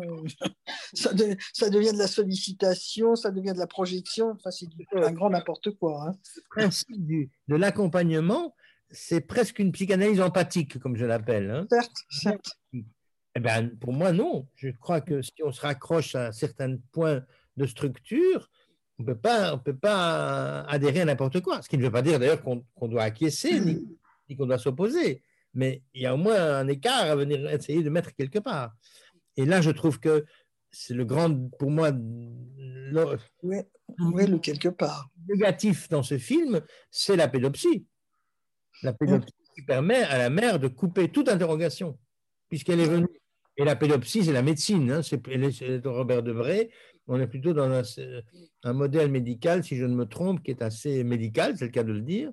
Et donc, on est là pour venir euh, mais c'est vraiment court-circuiter, comme vous l'avez dit là tout à l'heure, court-circuiter le trajet psychique personnel de l'enfant à faire. Parce que la, bagarre que la, mère se donne désormais dans sa vie, c'est de, de, passer son temps à obtenir cette revendication. Euh, c'est un vrai problème. De la même façon d'ailleurs que vous savez qu'il y a quand même deux, trois cas maintenant en France là, qui sont récemment arrivés d'enfants de 7-8 ans qui ont aussi décidé qu'ils étaient d'un autre sexe que celui qu'ils avaient et toute la question est de savoir euh, comment ils vont être pour être prénommés différemment. C'est une énorme question, parce que le prénom, le prénom, ça fait partie de son état civil. L'état civil, c'est sa carte d'identité. Et la carte d'identité, ce n'est pas avoir son identité à la carte. Ce n'est pas la même chose. Il y a une indisponibilité là dans l'état civil qui reste important et que même le droit aujourd'hui est en train de flancher là-dessus. Il ne pense pas que c'est une indisponibilité qui reste. Or, c'est important que nous, pour moi, ça revient exactement au même que la question de l'interdit d'inceste ou que la question de toute une série de questions. Il y a des choses auxquelles nous n'avons pas accès. Il faut reconnaître que nous n'avons pas accès à tout. Alors, euh, c'est donc un vrai problème. Je, ne sais pas comment il faut le résoudre. Je n'ai pas la solution et je prétends pas l'avoir d'ailleurs. Mais je. Dans des, écoles, dans des écoles, ils ont proposé masculin-féminin et une autre petite case qui s'appelle autre. Ah oui, mais non, c'est ça. Monsieur, Monsieur Lebrun, bonjour, merci pour, euh, pour votre intervention. Euh, dans ce que j'ai entendu aussi, j'ai appris euh, des choses évidemment intéressantes sur vos positions. Vous avez l'air finalement, pour faire le lien avec le, le, documentaire La petite fille dont on parle, il y a l'air finalement d'avoir un espèce de déplacement du symptôme aussi, toujours tourné vers le médical finalement. Et euh, il, y a finalement, pour en revenir un peu aux fondamentaux de Freud, quelque chose qui n'est pas entendu de la demande. pour ma part, qui n'est pas entendu de la, de la, demande de la mère et du symptôme de la mère au départ. Et là, il y a effectivement quelque chose qui euh, rejoint ce que vous dites, c'est-à-dire que les représentants euh, de l'autorité, du médical, les, les pédopsies là, dans, dans, ce cas précis, ne font plus figure d'autorité, ne, ne, se positionnent plus euh, et là, euh, ils ne prennent pas en compte finalement la fameuse antériorité dont vous parlez. Hmm. Voilà, euh, moi ce que j'en comprends, et, effectivement, ça rejoint peut-être une question du politique aujourd'hui. Les psychanalystes ou les pédopsies doivent-ils à un moment donné se positionner et accepter de faire figure d'autorité, non pas pour faire la morale ou des, leçons de morale, mais pour essayer de mieux entendre ce, qui se cache derrière le discours d'une mère qui viendrait euh, pour euh, changer euh, et accompagner son enfant dans, le changement de, sexualité génitale? Il y a clairement là, effectivement, une objectisation de la mère, de l'enfant par la mère. Donc clairement, il n'y a effectivement plus de sujet. Et c'est une vraie question d'humanisation et d'humanité comment est-ce qu'on positionne l'enfant aujourd'hui? Et de quelle manière est-il entendu au travers du discours des parents qui eux-mêmes euh, sont pris dans une, dans une espèce de... dans, ce conflit-là que vous décrivez bien euh, et qui dure, à mon avis, depuis quelques générations et qui sont eux-mêmes pris dans un dysfonctionnement. Dans le politique, là. Hein. ben oui. oui, mais euh, je me rappelle toujours que il y a une formule de Lacan, je ne la connais plus par cœur là maintenant, mais qui m'a toujours moins frappé parce que tout un temps, je l'ai complètement euh, escamoté. Mhm. C'est qu'à la fin, il dit, à propos des, des psychanalystes, mais qu'est-ce que vous entendez? Vous devez être, comme il dit, compensatoire. Mhm. Alors ça, c'est assez épatant dans sa tête hein, ou dans sa bouche. Ce n'est pas tout à fait le genre de, propos euh, qu'il avait l'air de dire. Être compensatoire. Alors, je ne crois pas que nous devons être d'office compensatoire, mais quand même, je crois que s'il y a quelque chose de ça. C'est-à-dire que nous sommes en train de glisser via le transhumanisme, via l'ubris euh, médical, via euh, l'ubris juridique, via plein de choses. Nous sommes en train de, glisser. Et si ce n'est pas nous, avec d'autres, des anthropologues, des philosophes et quelqu'un d'autre, qui donnions un discours un petit peu différent, je mhm. pense qu'il va y avoir une telle homogénéité qu'on va, on va s'engouffrer. Oui. Euh, pardonnez-moi, je n'aime pas du tout de faire des, raccourcis bien trop rapides, mais je me pose quand même la question de savoir, dans les années 34-35, euh, si j'étais un monsieur et madame tout le monde, est-ce que j'avais la possibilité de faire autrement en Allemagne que d'adhérer au nazisme hein? Alors aujourd'hui, est-ce que j'ai la possibilité de penser autrement que euh, ce que m'impose toute une idéologie ambiante qui, via les réseaux sociaux, est très puissante, qui a un, un vœu de et de, de conviction et de, convaincre tous ceux autour d'eux que c'est ça qu'il faut faire.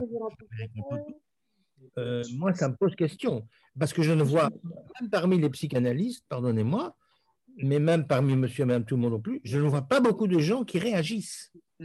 et vous citiez monsieur Pommier, alors vous citiez monsieur Pommier tout à l'heure et euh, le fait que vous ayez justement changé d'avis sur euh, le positionnement des éventuels psychanalystes et que ça permettait au moins de mettre d'accord euh, les psychanalystes. Oui, oui, il y a peut-être des choses sur lesquelles on doit reconnaître que ce sont des points de fond anthropologiques qui ne sont pas sans rapport avec l'état moral de la société, parce que c'est ça.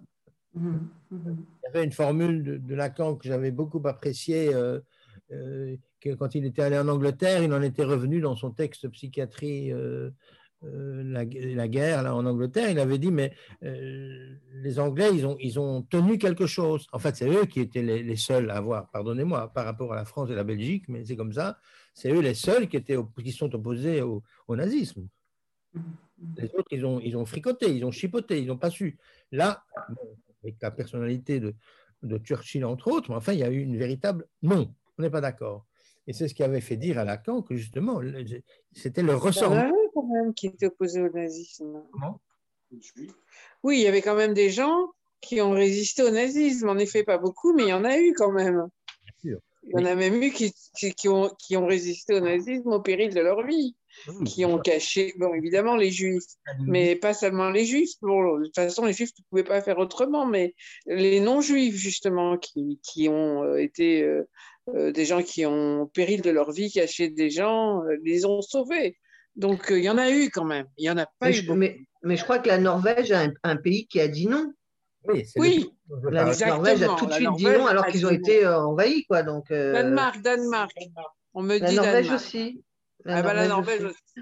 aussi. c'est les premiers génistes.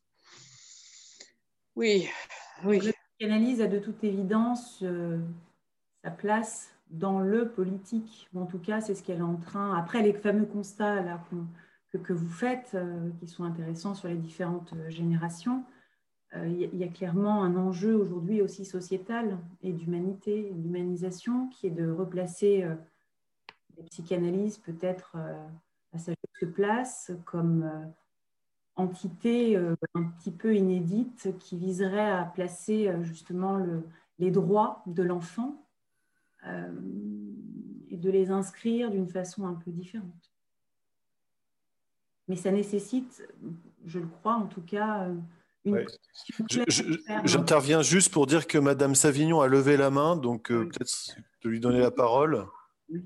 Non, parce que c'est la première fois que j'interviens de cette façon. Oui, bah, allez-y. Je comment prendre la parole, alors donc j'ai trouvé ça, voilà. Oui, oui, bah, c'est dire que je, euh, juste avant que Déborah ne parle, j'avais juste écrit, ne sachant pas comment parler, là, le, euh, que pour dire que dans cette affaire de transgenre, etc., c'est le médical qui est mis en position de sauveur et finalement il y a une sorte de glissement. Euh, C'est-à-dire c'est plus, on n'attend plus du thérapeute, euh, du psychanalyste, du psychothérapeute, du psychanalyste, du psychologue qui, qui prenne sa place, mais la place est, est mise dans les mains du médical on, en passe quand même par euh, la chirurgie, la médication, les hormones, etc. Bon, j'interviens un peu tard, là, je ne sais plus, j'ai pas trop suivi ce, qui est en train de se dire là, mais voilà, c'est ça que je voulais dire euh, oui, tout à l'heure, et que c'est une question, euh, c'est une question qui, se pose actuellement dans une grande ampleur. Hein, je veux dire, pas seulement à ce niveau-là, mais d'un niveau social beaucoup plus large. Hein. Je crois qu'on mmh. aujourd'hui avec de l'accompagnement sur nos vies. Hein. Je veux dire, le médical comme thérapeute. Le geste médical à la place du, geste thérapeutique et la parole. Alors pour, pour, rebondir sur ce que vous disiez, moi je, tenais à, à, soulever que dans Petite Fille, ça commence par un médecin généraliste qui écoute la parole de la mère et, et déployer d'emblée la problématique de la mère. Le médecin généraliste ne s'autorise pas peut-être à, Enfin, il me semblerait que lui, il serait un bon psychanalyste parce qu'il écoute à ce moment-là. Et que derrière, il dit Mais moi, je ne suis pas un spécialiste. Il réoriente vers des gens qui vont asseoir du pouvoir. Et qu'il est la seule personne dans tout le film qui va recevoir cette mère en n'étant pas en position de sachant, de pouvoir. De... Et je trouve c'est très intéressant parce que c'est la seule fois où cette mère va déployer sa propre parole. Pour moi, le reste du film, il n'y a pas de parole ni de la mère, ni de l'enfant. Euh, personne ne parle. Il faut des actes, des actes. Mais là, ce médecin généraliste qui ne ne, se permet pas de dire bon bah je suis peut-être capable de vous accompagner, il réoriente. Bah, c'est la seule personne qui écoute hein, cette mère pendant tout le film. moi je trouvais ça très intéressant de, de, voir cette personne là, petit médecin généraliste qui se sentait pas du tout à la hauteur sans doute de la problématique, bah, finalement a, a, été vraiment à l'écoute. Et vous mettez le doigt sur une question qui reste pour moi tout à fait euh, importante, c'est la place du médecin justement. Quand il veut bien continuer à occuper une place de celui avec qui ne fût que, même s'il est en dehors de son savoir et de ses connaissances. Mais on voit bien ça que c'est l'impasse des pédiatres aussi. Mmh. Les familles qui sont aujourd'hui, parce que beaucoup de familles sont très désorientées aujourd'hui. Je n'ai fait très, très, très du bout des doigts la question de ce que j'appelle moi la délégitimation des parents aujourd'hui par le, délégitimation liée au, système sociétal, au, fait, le néolibéralisme finalement délégitime les parents. Le modèle néolibéral ne supporte pas qu'on mette des limites à tout ça, au contraire, faut chaque fois à l'encontre de son fonctionnement? Mais là, ça a un effet de délégitimer. je ne sais pas si vous voyez, mais vous avez ça sûrement autour de vous, tout le monde le voit, comment les parents font aujourd'hui. Dans le meilleur des cas, ils arrivent à dire non, ça ne se fait pas, tu ne peux pas faire ça. Mais ils ne vont pas se charger d'intervenir pour que ce soit vraiment interdit. Hmm. Ils ne savent plus faire. Parce que s'ils doivent aller chercher dans leurs ressources propres pour des choses qui sont vraiment, euh, qui restent souvent du coup, euh, ils, disent, ils disent non, on ne sait pas ça. Tu dois venir dire bonjour, mais l'enfant ne vient pas dire bonjour, il dit qu'il n'y a rien qui va se passer. Donc, il y a un petit peu une sorte de. Pourquoi Mais parce qu'ils estiment qu'ils aiment que leur première tâche est d'aimer leur enfant, c'est-à-dire tout l'aspect, je dirais, amour sans condition est aujourd'hui euh, privilégié, mais la dimension d'amour avec condition, ou pas sans condition, est quelque chose qui est tout à fait laissé euh, à l'abandon. Et ça, c'était quelque chose qui était présent hier par cette sorte de double rôle père-mère, qui aujourd'hui ne peut plus fonctionner comme ça, vu que le père, il est, on a tiré le, on a tiré le verrou, on n'a pas passé à la trappe. Et du coup, la question de savoir, mais d'où va venir la dimension de négativité? Quelqu'un tout à l'heure rappelait le texte du dernier livre de Roger Paul Droit là sur les limites, où il dit ça très bien. Le monde ancien les a construits, le monde moderne les a ébranlés, et le monde actuel veut les annihiler. C'est pas la même chose. Pas la même chose. On est là dans un moment de, on pourrait dire, de transhumanisme, dont d'ailleurs, à mon avis, le transgenre est un, est un fer de lance. Hein. C'est un, rapport au transhumanisme, c'est un rapport à la, sortie de la condition humaine euh, et dans lequel le médecin peut avoir le rôle soit d'adhérer complètement avec son savoir, soit éventuellement de prendre la seule position où il est encore vraiment médecin, je trouve, c'est-à-dire celle d'écouter euh, et d'échanger et de parler selon ce qu'il croit avec la personne euh, qu'il a en face de lui. Jean-Pierre Lebrun, vous avez montré que le père n'était qu'un moyen qui a duré 2500, 3000 ans, mais ce n'était pas lui qui est, l'acteur de la castration, il était simplement au service de cette castration, la parole du père, d'accord. Et alors, maintenant, vous faites apparaître que c'est le langage qui est castrateur, en quelque sorte, pour parler simplement. Mais si le discours du capitalisme aujourd'hui est une espèce de forclusion de la castration, il ne faut rien en savoir. Que pouvons-nous faire, nous, psychanalystes, individuellement? On peut bien sûr lutter, mais y a-t-il, du point de vue politique, quelque chose de collectif? Vous avez montré votre revirement sur ce que propose euh, euh, Gérard Pommier. Vous avez été contre en tant qu'analyste, en quelque sorte sur cette question de faire une loi sur l'inceste, que les analystes interviennent. Et puis là, vous êtes en train de vous dire, mais peut-être quand même, au point où on en est, il faudra peut-être soutenir une telle, une telle avancée, une telle proposition. Oui, mais je n'ai pas été, vous savez, je n'ai pas été contre, j'étais spontanément contre, parce que je n'ai jamais été contre. Dans ma tête, c'était, non, il ne faut pas, parce que ça va donner ce statut de loi hum. interdit d'inceste qui est dans un autre registre, hum. anthropologiquement fondateur. Oui. Euh, d'exception. Au même titre que la loi de n'importe laquelle. Quoi. Et puis, quand j'ai vu apparaître cette, euh, ce, discours-là il y a quelques semaines. Un appel, oui, une signature, oui. Euh, j'ai réfléchi, c'est tout. J'ai réfléchi. Mais au fond, c'est vrai que, au fond, jusque-là, je trouve que ce qui est très difficile, c'est de penser qu'on est dans un système de droite, à droite, pas de droite, mais la droite, la partie droite, donc la question, c'est que faut-il remobiliser le psychisme collectif, on peut dire comme ça, pour que ce qui était entériné par le système de gauche, entériné au point, système de gauche toujours euh, dans le schéma de la séculation, moi de devoir dire ça, mais pour que ce qui allait de soi dans ce système-là, c'est-à-dire une place d'exception, euh, ne va plus. Et donc, qu'est-ce qu'il faut travailler pour que par exemple, je viens de sortir un livre là sur réinventer l'autorité. Euh, oui, qui vient de sortir euh, la semaine passée. oui, montrez-le, montrez-le, montrez-le à la caméra. Il y a deux, trois jours. Réinventer l'autorité, psychanalyse et sociologie. C'est chez qui? C'est une collection d'entretiens que j'ai avec des disciplines différentes. Et ici, c'est un, un, collègue et ami sociologue, mais que j'apprécie beaucoup, parce qu'il fait beaucoup d'interventions comme ça sur le collectif pour essayer que ça, il réintervienne. Et je trouve que réinventer l'autorité, ça dit bien ce qu'elle veut dire. C'est presque à la limite, je pose la question dans le livre, est-ce qu'il ne faut pas l'inventer? C'est l'inventer à partir de, du, nous. Mais il faut arriver donc à convaincre tout le monde qu'il y a quelque chose qui doit nous transcender. Que la société que nous sommes n'est pas que la somme de tous ses participants. C'est pas vrai. La loi des ensembles vient bien nous prouver ça. L'ensemble n'est pas équivalent, l'ensemble des nombres entiers n'est pas un nombre entier. Il doit être autre chose. Et c'est là qu'on peut peut-être redonner de l'espace collectivement à essayer de faire entendre ça et contribuer à cette interrogation pour savoir s'il faut mettre cet interdit dans la Constitution me semblait en tout cas une manière d'obliger d'y réfléchir. Et en ça, je trouve ça intéressant. D'accord. Oui, positionner, repositionner euh, la psychanalyse aussi d'une certaine façon sur euh, une espèce de forme de repère finalement euh, archaïque, fondamental sur la psyché, l'inconscient de, l'enfant, de l'adulte. La, la mise en place du langage, c'est vraiment l'appareil psychique, c'est équivalent. On peut très bien dire que l'appareil psychique n'est rien d'autre que la subjectivation de la mise en place de l'appareil langagé c'est quelqu'un, c'est un enfant. À partir du moment où nous sommes dans, des, dans, un, dans, un, état ou des états de droit, euh, de fait, ne faut-il pas. Euh, est-ce qu'on n'y est pas de toute façon euh, obligé d'une certaine façon? Ah. à, à, inclure, je dirais, dans le droit constitutionnel, effectivement, une, cette fameuse loi Peut-être. Je ne sais pas comment les juristes vont répondre à ça, mais en tout cas, ceux que j'ai déjà interrogés m'ont dit que ça n'était pas impossible, mais que ça allait être compliqué, que ça allait prendre du temps.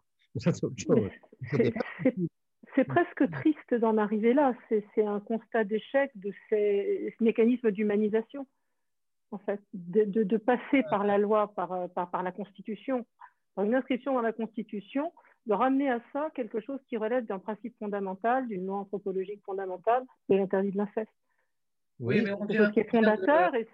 C'est une question. Je, n'ai pas tranché moi-même, mais je trouve que vous prenez un peu la position que j'avais auparavant, mais je suis peux accepter aussi parce que c'est compliqué. On, ne sait pas bien comment on doit faire devant le. Parce qu'enfin, on est quand même. Est-ce que oui ou non, nous sommes devant un risque de décivilisation? Peut-être bien. Ben oui. Peut-être bien que oui. Oui. oui, non, mais c'est douloureux. Le risque est là. Je ne rien que Freud, à la fin de Malaise, euh, il écrit, il ne sait pas euh, quelle pulsion on va gagner, pulsion de mort, pulsion de vie. Et puis euh, après, il a changé la formule à la fin parce qu'il y avait eu entre-temps l'arrivée des, des, des, au Reichstag. Quoi, hein. Donc ça a changé peut-être la mmh, mmh. Il était beaucoup plus circonspect en disant c'est pas sûr du tout. Hein. Bon, comme que la pulsion de vie a gagné. On est un petit peu dans un pas analogue, historiquement, pas, je ne veux pas simplifier les choses. Mais à mon avis, on est quand même dans un moment où le, processus décivilisateur, la vitesse avec celui de la civilisation, hein. c'est pas évident aujourd'hui. Est-ce que c'est un réflexe de sauvegarde, effectivement, de, passer par des lois, de, légiférer, mettre l'interdit de l'insecte dans, la Constitution, euh, de manière à effectivement redéfinir en urgence une espèce d'autorité défaillante? On passe par la loi, euh, par le juridique. Oui, mais c'est un peu ça, en effet, parce que moi, j'attribuerais plus d'importance aux soucis que vont avoir toute une série de gens de se questionner sur qu'est-ce qui nous fait autorité pour tous, même s'il n'y a plus le modèle ancien. Ça me semblera, parce qu'aujourd'hui, il faut reconnaître que ceux qui doivent occuper les places d'autorité ont quand même grande, grande, grande, ils sont en grande difficulté, à tel point, je vous signale, que nous n'en trouvons plus. Nous sommes en train de chercher après des maires nous sommes en train de chercher après des enseignants, nous sommes des directeurs d'école, des chefs de clinique, des directeurs d'hôpitaux, tout ça, on n'en veut plus personne de faire le boulot. Hein. Et les médecins généralistes, qui est aussi une position, qui a été pendant très longtemps une position d'exception quand même. C'était quand même un référent dans les familles quand il y avait quelqu'un qui allait... C'est à titre individuel, tandis que moi je pense à tous ceux qui, dans le collectif, doivent exercer des positions d'exception différentes. Ça devient, pour les 100 euros que vous allez vous faire de plus par mois pour ça, ça devient une charge massive de, problèmes que vous allez ne pas plus avoir à arriver à, à, soutenir. Donc vous risquez le burn-out, donc beaucoup ne le veulent plus. Or, c'est une question. Ce sont, c'est quand même toutes les figures un peu héroïques, je crois que c'est à la fin du, texte de Freud, Psychologie du collectif, où il dit que c'est c'est important d'avoir des figures héroïques, des figures qui montrent, des figures courageuses, des figures de. Bon, mais aujourd'hui, euh, c'est vraiment pas simple à trouver. Hein. Vous parlez dans, dans votre livre de, du naufrage de ce bateau euh, oui. et, dont le, euh, la survie c'est, du collectif a été assurée, tel que vous le racontez, par une nouvelle hiérarchie, on pourrait dire, en tout cas, qui s'est réorganisée, c'est-à-dire devant un, danger collectif, un danger auquel est, soumis le collectif, il y a des réponses là dans, ce, dans cette histoire, dans, ce compte-rendu de, cette histoire. Euh, il y a des réponses qui se sont mises en place. Actuellement, il y a un grand danger euh, qui euh, concerne non pas un petit groupe, mais quasiment toute la planète. Et on ne voit pas du tout euh, se mettre en place euh, une telle position euh, que celle que vous racontez. Ben oui, parce que c'est autrement difficile de faire ça au niveau de la mondialisation que de faire ça dans un petit groupe de 8 personnes ou de 7, je ne sais plus combien ils étaient exactement. Et même au niveau de notre pays. Ah oui, oui, ça fait déjà quand même quelques millions de personnes. Oui. Ça reste, quand on passe, la question de taille est déterminante. Hein. Comme le dit Olivier Ray dans son livre, la question de taille, ça change quelque chose. Hein. Hmm. Le fait qu'il y ait un tel nombre, euh, mais on pourrait quand même se, non pas se prévaloir de ça, mais profiter de cet exemple-là pour, pour voir à quel point c'est important de rétablir une structuration hiérarchique minimale et qui ne soit pas attribuée euh, en fonction de tel ou tel avantage d'emblée, mais plutôt, euh, voilà, euh, comme c'est le cas là, on a, on a remis en place celui qui était en fait le, reste, le capitaine du bateau, si je ne me trompe, mais on l'a remis en place d'une façon qui était euh, réassumée par tout le monde. Ça, je trouve que c'est des choses comme ça sur lesquelles aujourd'hui on, on devrait plutôt, plutôt travailler. Hein. J'ai une petite question sur ce que vous dites par rapport à l'horizontalité et ce que vous disiez par rapport au fait que les gens n'ont plus envie d'être chef de clinique. Je suis interne en psychiatrie. Euh, moi, ce n'est pas mon expérience. Je n'ai pas l'impression que être chef de clinique, personne n'a envie, au contraire. Et, euh, et que les gens n'aient pas envie d'être chef, ce n'est pas non plus ce que j'expérimente moi dans la hiérarchie médicale. J'expérimente pas une horizontalité dans la hiérarchie, j'expérimente des pseudo-horizontalités où maintenant, effectivement, moi, je serais plutôt du genre, euh, j'aime bien vous voyez mes chefs, mais ils n'aiment pas du tout. Et ils veulent du tutoiement, donc ça, ça ressemble à une pseudo-horizontalité. Mais euh, la verticalité, quand elle doit être rappelée, euh, je la sens passer. Euh, donc moi, je n'expérimente pas l'horizontalité dans le milieu médical où j'évolue. J'expérimente une, une, belle verticalité bien présente. Donc c'est vrai que là, et puis même, même au niveau de l'État, bon, je ne peux pas dire que les gens n'ont pas envie de devenir président de la France, et quand même, ils ont plutôt envie. Euh, on ne peut pas dire que notre président n'est pas euh, quelqu'un de vertical dans, son, dans sa façon de voir les choses. Voilà, donc euh, je, voulais vous questionner par rapport à, ça. Qu'est-ce que vous faites de, cette verticalité, moi, que je vis tous les jours, qui ne ressemble pas du tout à de l'horizontalité pour moi, même si effectivement, il y a ce côté, il faut se tutoyer, il faut s'appeler par les prénoms. Mais sinon, pour le reste, ils me font sentir, je sais très bien qui est le chef. Quoi. Ben, écoutez, je vais vous répondre deux choses. La première, c'est que je suis belge et que j'ai toujours été très sensible à la différence de la verticalité en France par rapport à la Belgique. Et là, je vous signale que ça, c'est quelque chose qui existe. Le, c'est un pays, vous avez un pays avec une très longue histoire. Nous avons un pays avec même pas deux siècles. Et c'est un pays qui a été constitué artificiellement pour faire tampon entre les Saxons et les Latins après la défaite de Waterloo, Napoléon. Et c'est un pays qui est donc, a été lui-même, d'ailleurs, tout à fait organisé sur un mode beaucoup plus horizontal. Comme je dis, on ne peut pas comparer le palais de Bruxelles avec l'Élysée. Hein. Ça n'a rien à voir. Hein. C'est vraiment euh, tout à fait en dessous de. Donc, on a beaucoup... Donc moi, j'ai très fort cette sensibilité euh, d'une différence. Alors, je voudrais répondre. Deuxième chose, c'est que effectivement, le milieu médical est encore un milieu qui se protège de ça, qui n'est pas tout à fait pris dans cette volonté d'horizontalisation qui existe actuellement parce que effectivement, on ne voit pas très bien l'horizontalité de la salle d'urgence et des choses, des endroits pareils. Et, comment ça peut fonctionner. mais les gens ne s'en portent pas spécialement mieux, hein, parce que là, on parle que des suicides des internes. Euh, donc l'horizontalité, la verticalité reste, et pourtant les gens ne se sentent pas bien. Hein. La verticalité méchante, si on peut le dire comme ça. Elle, est assez méchante, oui. D'accord, non, ça, je n'entends rien.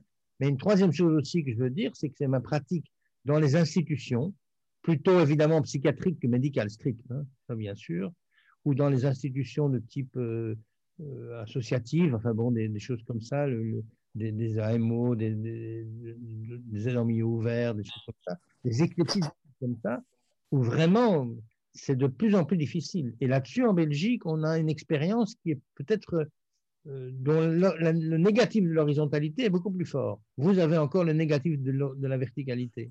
Ça, je veux bien admettre. Mais nous, ça devient rare, sauf dans le milieu médical. C'est encore très, très... ce que j'observe, c'est que c'est une verticalité qui, qui ne laisse pas de place à un tiers, à l'autre, qui n'est pas tiercéisé, si on peut dire. Mmh. Euh, c'est-à-dire que la, la, verticalité dans l'institution, elle est, enfin moi je la vis d'une façon très très forte, c'est ce côté chefferie qui s'exerce, mmh. mais sur un mode autoritaire. Euh, elle, elle, elle, ne laisse pas de place à l'autre, euh, elle, elle s'impose, non pas comme une place d'exception qui ferait référence à un grand autre, mais comme quelque chose qui s'autodétermine. C'est ça, je trouve, cette chefferie auquel on a affaire. Mais c'est ça que. Qui, qui, est complètement issu du management. Oui, ça c'est encore autre chose, ça. C'est juste, j'entends bien, mais c'est plus compliqué parce que le management, c'est une astuce. Ah oui.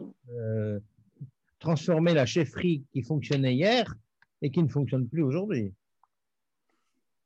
pour la faire quand même qu'elle fonctionne. C'est une astuce de cet ordre-là. C'est comme les délocalisations pour les entreprises. Hein.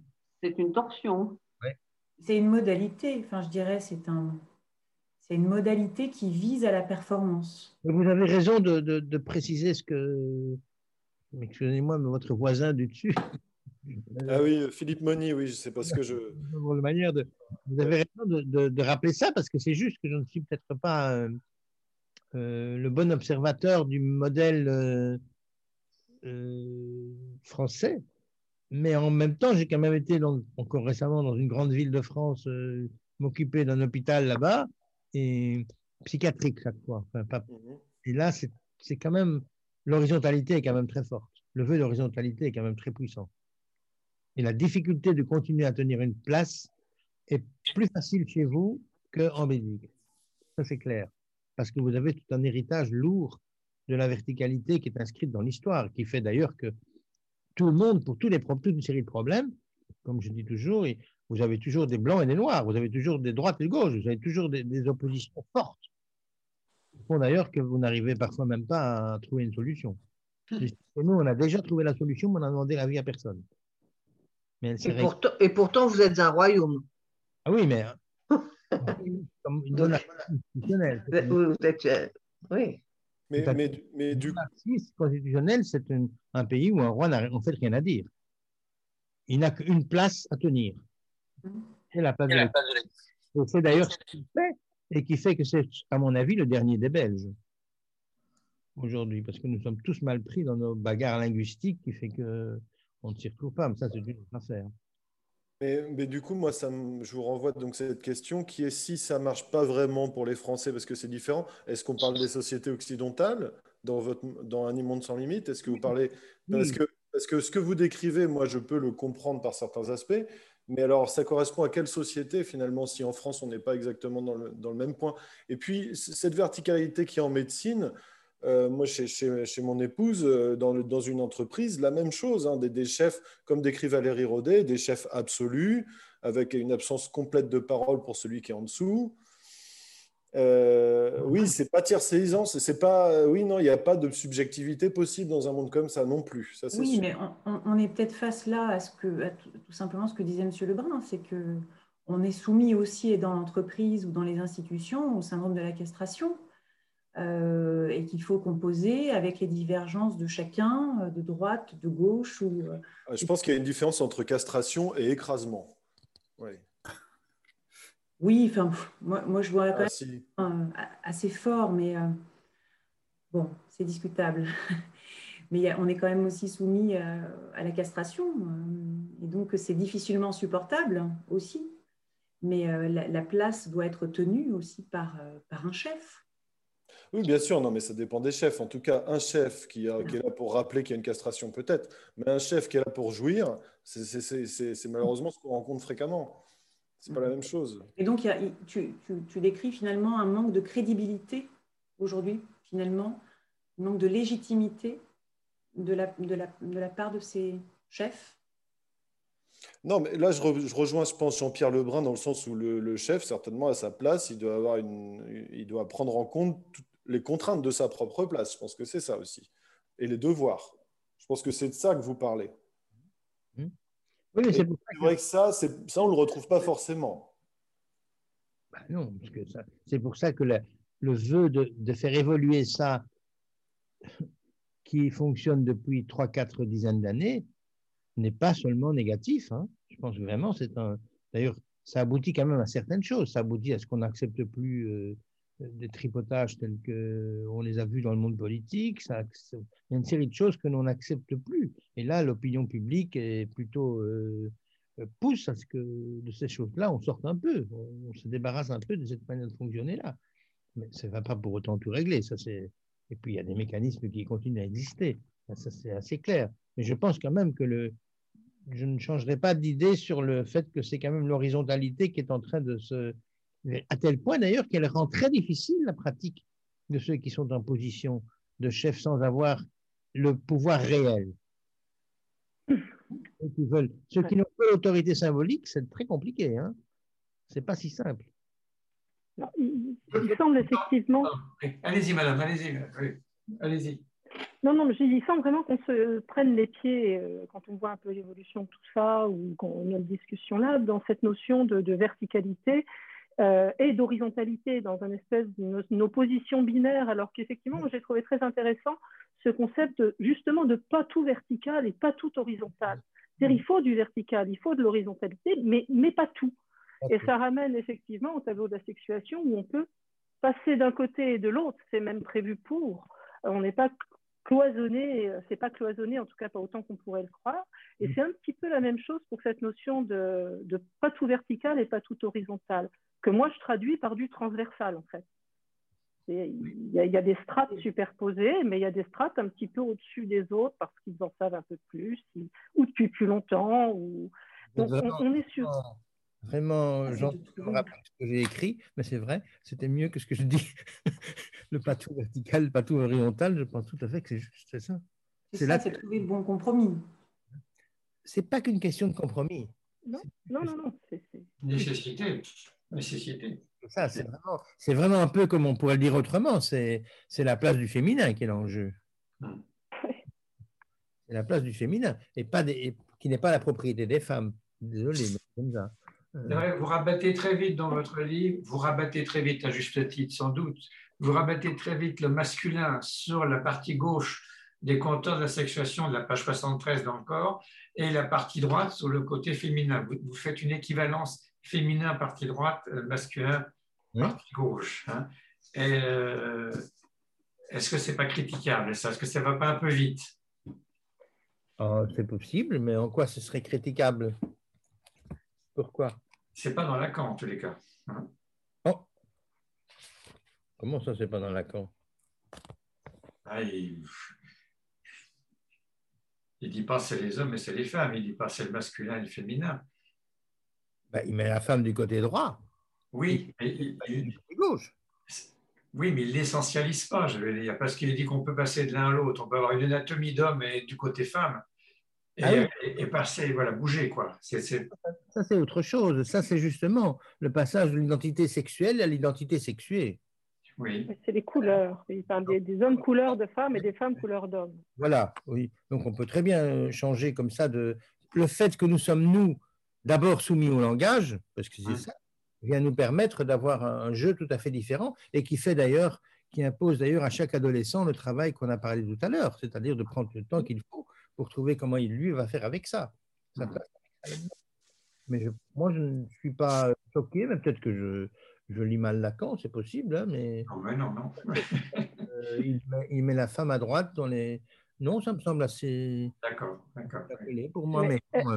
C'était pour vous chipoter un peu là, comme ça, en passant. Mais finalement, est-ce qu'aujourd'hui, ce serait une erreur de dire qu'effectivement, le côté gauche serait un côté phallique et de l'autre côté, un côté pas tout phallique? Non. Pour justement se distancer de ce, ce, ce monde binaire homme-femme, masculin-féminin Oui, absolument. Mais, mais attendez, parce que c'est ça aussi qui est un problème aujourd'hui, c'est qu'on on croit qu'on peut se débarrasser du binaire. À mon avis, on ne peut pas se débarrasser du binaire. Bah non. On peut se relativiser le binaire, ça oui. Oui. Autre chose. On ne peut pas, pas se débarrasser. Oui. Contrairement à ce que veut M. Preciado, on ne peut pas s'en débarrasser. Je n'ai pas entendu le mot que vous avez employé. On peut, pas, on peut ne pas s'en débarrasser, mais on peut, se, on peut le relativiser. Le relativiser. Relativiser. Relativiser. Relativiser. Relativiser. Voilà, merci. Oui. C'est pas tout qui permet de relativiser, justement. Bien sûr. Ah oui, c'est tout à fait ça. Là-dessus, c'est un, une opération tout à fait. Euh, mm -hmm. C'est vraiment l'opération que la modernité a réussi quand même. C'est Platou qui est l'opérateur de tout ça. Oui. D'accord. Bon. À mon avis. La, la théorie d'Einstein relativise la théorie euh, de Newton, mais la pomme, elle tombe toujours sur votre tête. Hein. oui, mais c'est idiot parce que. Y en a... Alors, par contre, euh, votre GPS ne marcherait pas s'il n'y avait pas eu Einstein. Hmm. Il vous aller euh, euh, 500 mètres à côté ou à droite. Il, il, il ne saurait pas. Ça, je le sais pas, c'est pas de mes connaissances de physique qui disent ça, c'est des amis physiciens qui m'ont garanti que c'était tout à fait pertinent.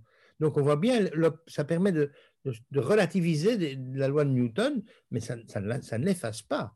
Ça, moi, j'ai un peu la même position à l'égard de, comme ça, spontanément, à l'égard de, je devrais encore y réfléchir parce que je dis ça comme ça, mais à l'égard justement de l'identité sexuée.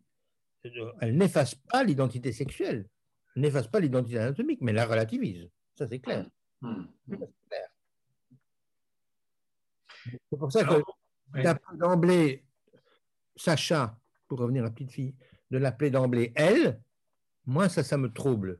Parce que si vous pouvez faire ça, et si un collectif accepte de faire ça, où est-ce qu'il va s'arrêter? Je, ne sais pas, je ne comprends pas.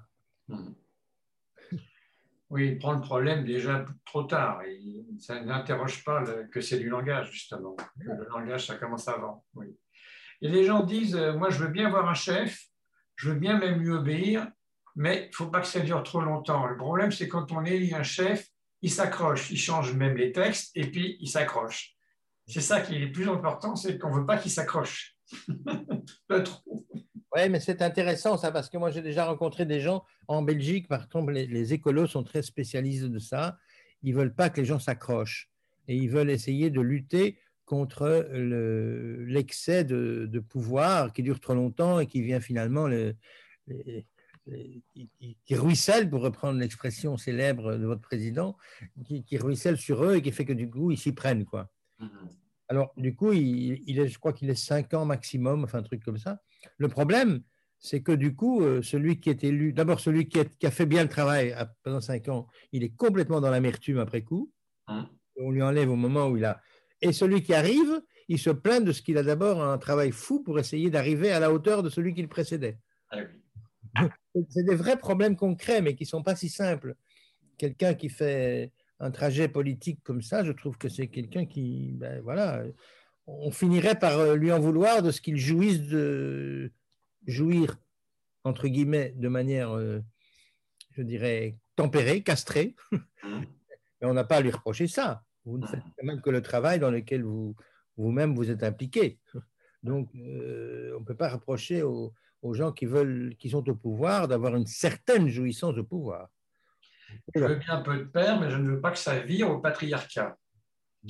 Comment il y a pas, il y a pas de, Je veux bien un peu de père, mais je ne veux pas que ça vire au patriarcat à nouveau. Voilà. C'est oui. voilà, la limite. Écoutez, on a, on a, les, on a les mutineries de 17, on a, on a des horreurs euh, à, à, plein de niveaux pour rappeler les, les, où, où, le patriarcat met les choses. Vous regardez le ruban blanc de Haneke, vous, enfin, c'est vrai. En fin de compte, c'est le sans limite qui est un problème, pour reprendre vos signifiants. C'est le sans limite. dont on a peur. Mais si, j'ai bien compris, il n'y a, pas non plus, euh, on, serait finalement dans, dans, un, le constat que vous faites, j'ai bien compris, c'est qu'il y, y, aurait une espèce de forclusion aussi au niveau de, de la chaîne de signifiants euh, au niveau de la société comme si on était à l'ère d'un monde nouveau, euh, quelque chose donc qui un ancien monde qui est arrivé à, qui était en voilà en mode de péremption et qu'il fallait euh, annihiler donc ce quelque chose et donc passer à un autre monde avec une autre chaîne de signification. Ah, je, soutiens dans mon livre que par rapport à ce schéma de la sexuation partie supérieure uniquement, on est passé d'un mode qui prévalait ou prévalait la figure de l'exception et le tous à un mode aujourd'hui où prévaut, à l'inverse, la figure de pas de pas d'exception et pas tout. Et ça, je crois que c'est comme ça. On est parti dans ce monde-là. Là, c'est un, symptôme, ou en tout cas une modalité euh, euh, d'expression collective qui serait donc plus de l'ordre de la forclusion. Vous allez un peu vite pour moi, mmh. avec la forclusion. Ça, je, je n'oserais pas dire. C'est une question, hein c'est une question. On va avoir votre avis. Il faudrait, faudrait voir ça parce que je ne suis pas sûr que ça favorise. Parce qu'alors, du coup, ça voudrait dire que la psychose euh, bon, serait dans l'ordre directement dans le champ social. Enfin, il y a plein de choses que ça aurait comme conséquence. Moi, je trouve plutôt que je reprends un peu la thèse de Safouan à la fin de sa vie, mais que je trouve assez juste, à mon avis, c'est que c'est plutôt euh, un désarrimage de la référence au, euh, au, père comme signifiant du désir de la mère. Ça, ça fonctionne plus. Aujourd'hui, c'est assez typique, je trouve. On est dans une famille bimonoparentale. Hein. D'ailleurs, pour le moment, les juristes, certains en tout cas, veulent sortir la filiation du rapport au père et à la mère. Ils ne veulent plus que la filiation ne se tienne plus que sur le terme de parent. C'est très, très, très typique de notre temps. Donc le monde de Freud est dépassé. Et le monde de Lacan, pas tout à fait, parce qu'il a mis l'accent sur le père. Il est parvenu à, montrer qu'il avait les oreilles suffisamment grandes que pour entendre ce qui était en train de se passer. Et nous aider déjà à avoir un peu d'appui dans ce monde-là. Mais on ne se rend pas compte à quel point ça change complètement la donne. Hein. Certainement. Moi, je pense que, les, par exemple, entre autres, les, les, les gens qui sont construits dans le monde d'aujourd'hui, c'est pas sûr qu'ils aient les repères de fonctionnement langagier suffisants. Ils ne les ont peut-être pas. Ils viendront désormais, à mon avis, voir l'analyse plus pour faire des cures, mais pour se remettre en ordre avec une dimension du langage à laquelle ils n'ont absolument pas été introduits. En remettant l'analyse finalement à cette place d'exception, on va se retrouver à une place où on n'était pas censé être. De toute façon, oui, peut-être bien, pourquoi pas mais d'une manière tout à fait euh, utilisable et pas auquel ah, Oui, tant qu'à faire. Mais oui. Nous serons les derniers à tenir. Je crois d'ailleurs que c'est vrai. Je crois d'ailleurs qu'on le voit bien dans la clinique aujourd'hui bouger ça. On voit bien que des gens viennent, parfois, ils viennent. Qui, qui est-ce qui reçoit encore, euh, à Paris peut-être vous, j'en sais rien, mais en Belgique, je vous assure qu'il n'y a plus beaucoup de gens qui voient trois, des gens trois fois par semaine. Hein. C'est devenu rare. Même la, société euh, des Freudiens, il y a encore 20 ans, ils voulaient quatre séances. Il y a 10 ans, trois. Et maintenant, ils sont à deux. Ça dit bien, ça dit bien. Et puis concret aussi. Qui est-ce qui peut aller trois fois par semaine voir un analyste euh, en ayant un travail euh, tel qu'il a aujourd'hui, des enfants, une famille Enfin, c'est très compliqué. Voir plus de travail. Voir plus de travail, évidemment. Donc il y a vraiment une. Mais alors, est-ce que les gens on voit bien qu'ils viennent quand même encore voir un analyste, ils y tiennent. Oui. Pourquoi? C'est? C'est qu'il y a bien quelque chose que nous. Ils ne savent pas pourquoi, mais ils le ressentent. Ils le ressentent. Ils, ne savent pas pourquoi, mais ils le ressentent comme une différence par rapport aux autres psy. Euh, nous avons un rapport à la langue, pour le dire comme ça, mais pas dans le sens linguistique, qui, qui est quelque chose que. C'est pour ça que j'ai ramené toutes ces, toutes ces contraintes que le langage, tout à l'heure, j'ai très vite porté là-dessus, que le langage exige. Donc, on a un rapport au réel qui est entièrement. On va passer notre vie à nous dire, quoi. C'est ça qui va se passer. Et pour ça, il vaut mieux être un peu informé de ce qu'on n'y arrivera quand même pas, de ce que le dire est euh, toute une série de choses que j'ai rappelé tout à l'heure. Et si les gens aujourd'hui euh, se laissent euh, leurré par le monde de, la communication, ou le monde voilà, où tout ça est possible, ben, après, ils se trouvent démunis. Ils se trouvent démunis pour faire face à leur propre travail d'avoir à se dire. C'est en ce sens que le, discours dans lequel on se tient en tant qu'analyste, le discours de l'analyste, s'oppose en tout point au discours du capitaliste qui est euh, là en avant dans, cette société néolibérale dans laquelle on se trouve. Donc c'est vraiment le seul contrepoint possible. Pour le moment, je crois que oui. Pour le moment. Euh, il n'y en a pas beaucoup. Il y a certains philosophes, oui. Mais au titre singulier du travail à faire, on ne va pas chez un philosophe. Enfin, ça, ne passe pas dans le grand public ou dans les médias généraux. Non. Non, non, moi je pense qu'on est en train de créer une, génération de sous-équipés du langage. Je sais que mes collègues n'aiment pas beaucoup que je dise ça. Je me suis fait beaucoup attaquer là-dessus, mais, je, tiens. je, continue à penser que c'est pas du tout dans, l'esprit d'une insuffisance. Euh, non, mais on n'est pas équipé, on n'est plus équipé. On est génération Ça se voit aussi dans le discours. C'est ce que vous dites dans le langage, si j'ai bien compris, se voit aussi dans le discours. C'est-à-dire que les, les, gens euh, parlent vraiment aujourd'hui euh, très mal. Enfin, c'est un langage SMS, texto quelquefois. Et si jamais on, est, on demande un minimum de, de rigueur dans la façon de parler, euh, euh, on, est, on, est quasi moqué. Quoi. Je ne sais pas si, si ça va avec ce que vous dites. Moi, je crois que oui. Oui. Enfin, je ne sais plus comment s'appelait ce film-là d'un jeune euh, des banlieues qui avait appris au théâtre à essayer de, pour la première fois, s'énoncer. Là. enfin, y a, peu importe, il y a assez d'exemples comme ça. Oui, oui, ils avaient eu un prix, je me souviens. Ils avaient eu un prix, un bon prix à Cannes, le film. Je me souviens plus non plus. Ah oui, c'était le titre d'un classique. Pas l'épreuve, mais euh, je sais plus. Oui, mais je vois. Un titre de Marie-Yvon, l'esquive. Oui, oui. Mais enfin, on voit bien que les romans, lire un roman, ça peut être pour quelqu'un une manière de, trouver du, matériel pour nourrir sa propre élaboration. mais aujourd'hui, c'est des images. C'est plus tout à fait. Euh, il y a encore des lecteurs hein, quand même, mais c'est pas la même chose. Donc, je crois qu'il y a vraiment une, enfin, nous, on est des, on est des lieux d'adresse possibles. Hein. Parce qu'on on ne veut pas ce que je n'ai pas beaucoup développé dans mon exposé, mais enfin, je ne sais pas tout faire. Mais pour moi, c'est la conséquence de tout ça sur l'éducation. Oui, vous voulez en dire un petit mot là? Oui, sur l'éducation. Mais parce que l'éducation est, est, tout à fait subvertie. Je crois, le, le, processus éducationnel en trois générations, on est aujourd'hui à la troisième génération hmm. par rapport à 68. Hmm. Alors ceux-là, ils ont été dans la jouissance de se libérer d'une série de contraintes qui hier étaient inscrites dans leur appareil psychique et dont ils se sont affranchis, donc ça c'est très bien. Et beaucoup de psychanalystes d'ailleurs ont participé à ça, y a juste titre, il n'y a pas de, pas de raison. Euh, mais ça a provoqué des, ça a produit une série d'enfants qui, eux, ont à la fois repéré que leurs parents s'étaient libérés de tout ça et du coup ne savaient plus très bien eux-mêmes transmettre des positions parfois de pouvoir ou de plutôt d'autorité que de pouvoir, pour être juste, euh, voilà. Ils ne savaient plus très bien. Et donc, ils n'ont plus prouvé ça dans leur, euh, dans leur propre vécu.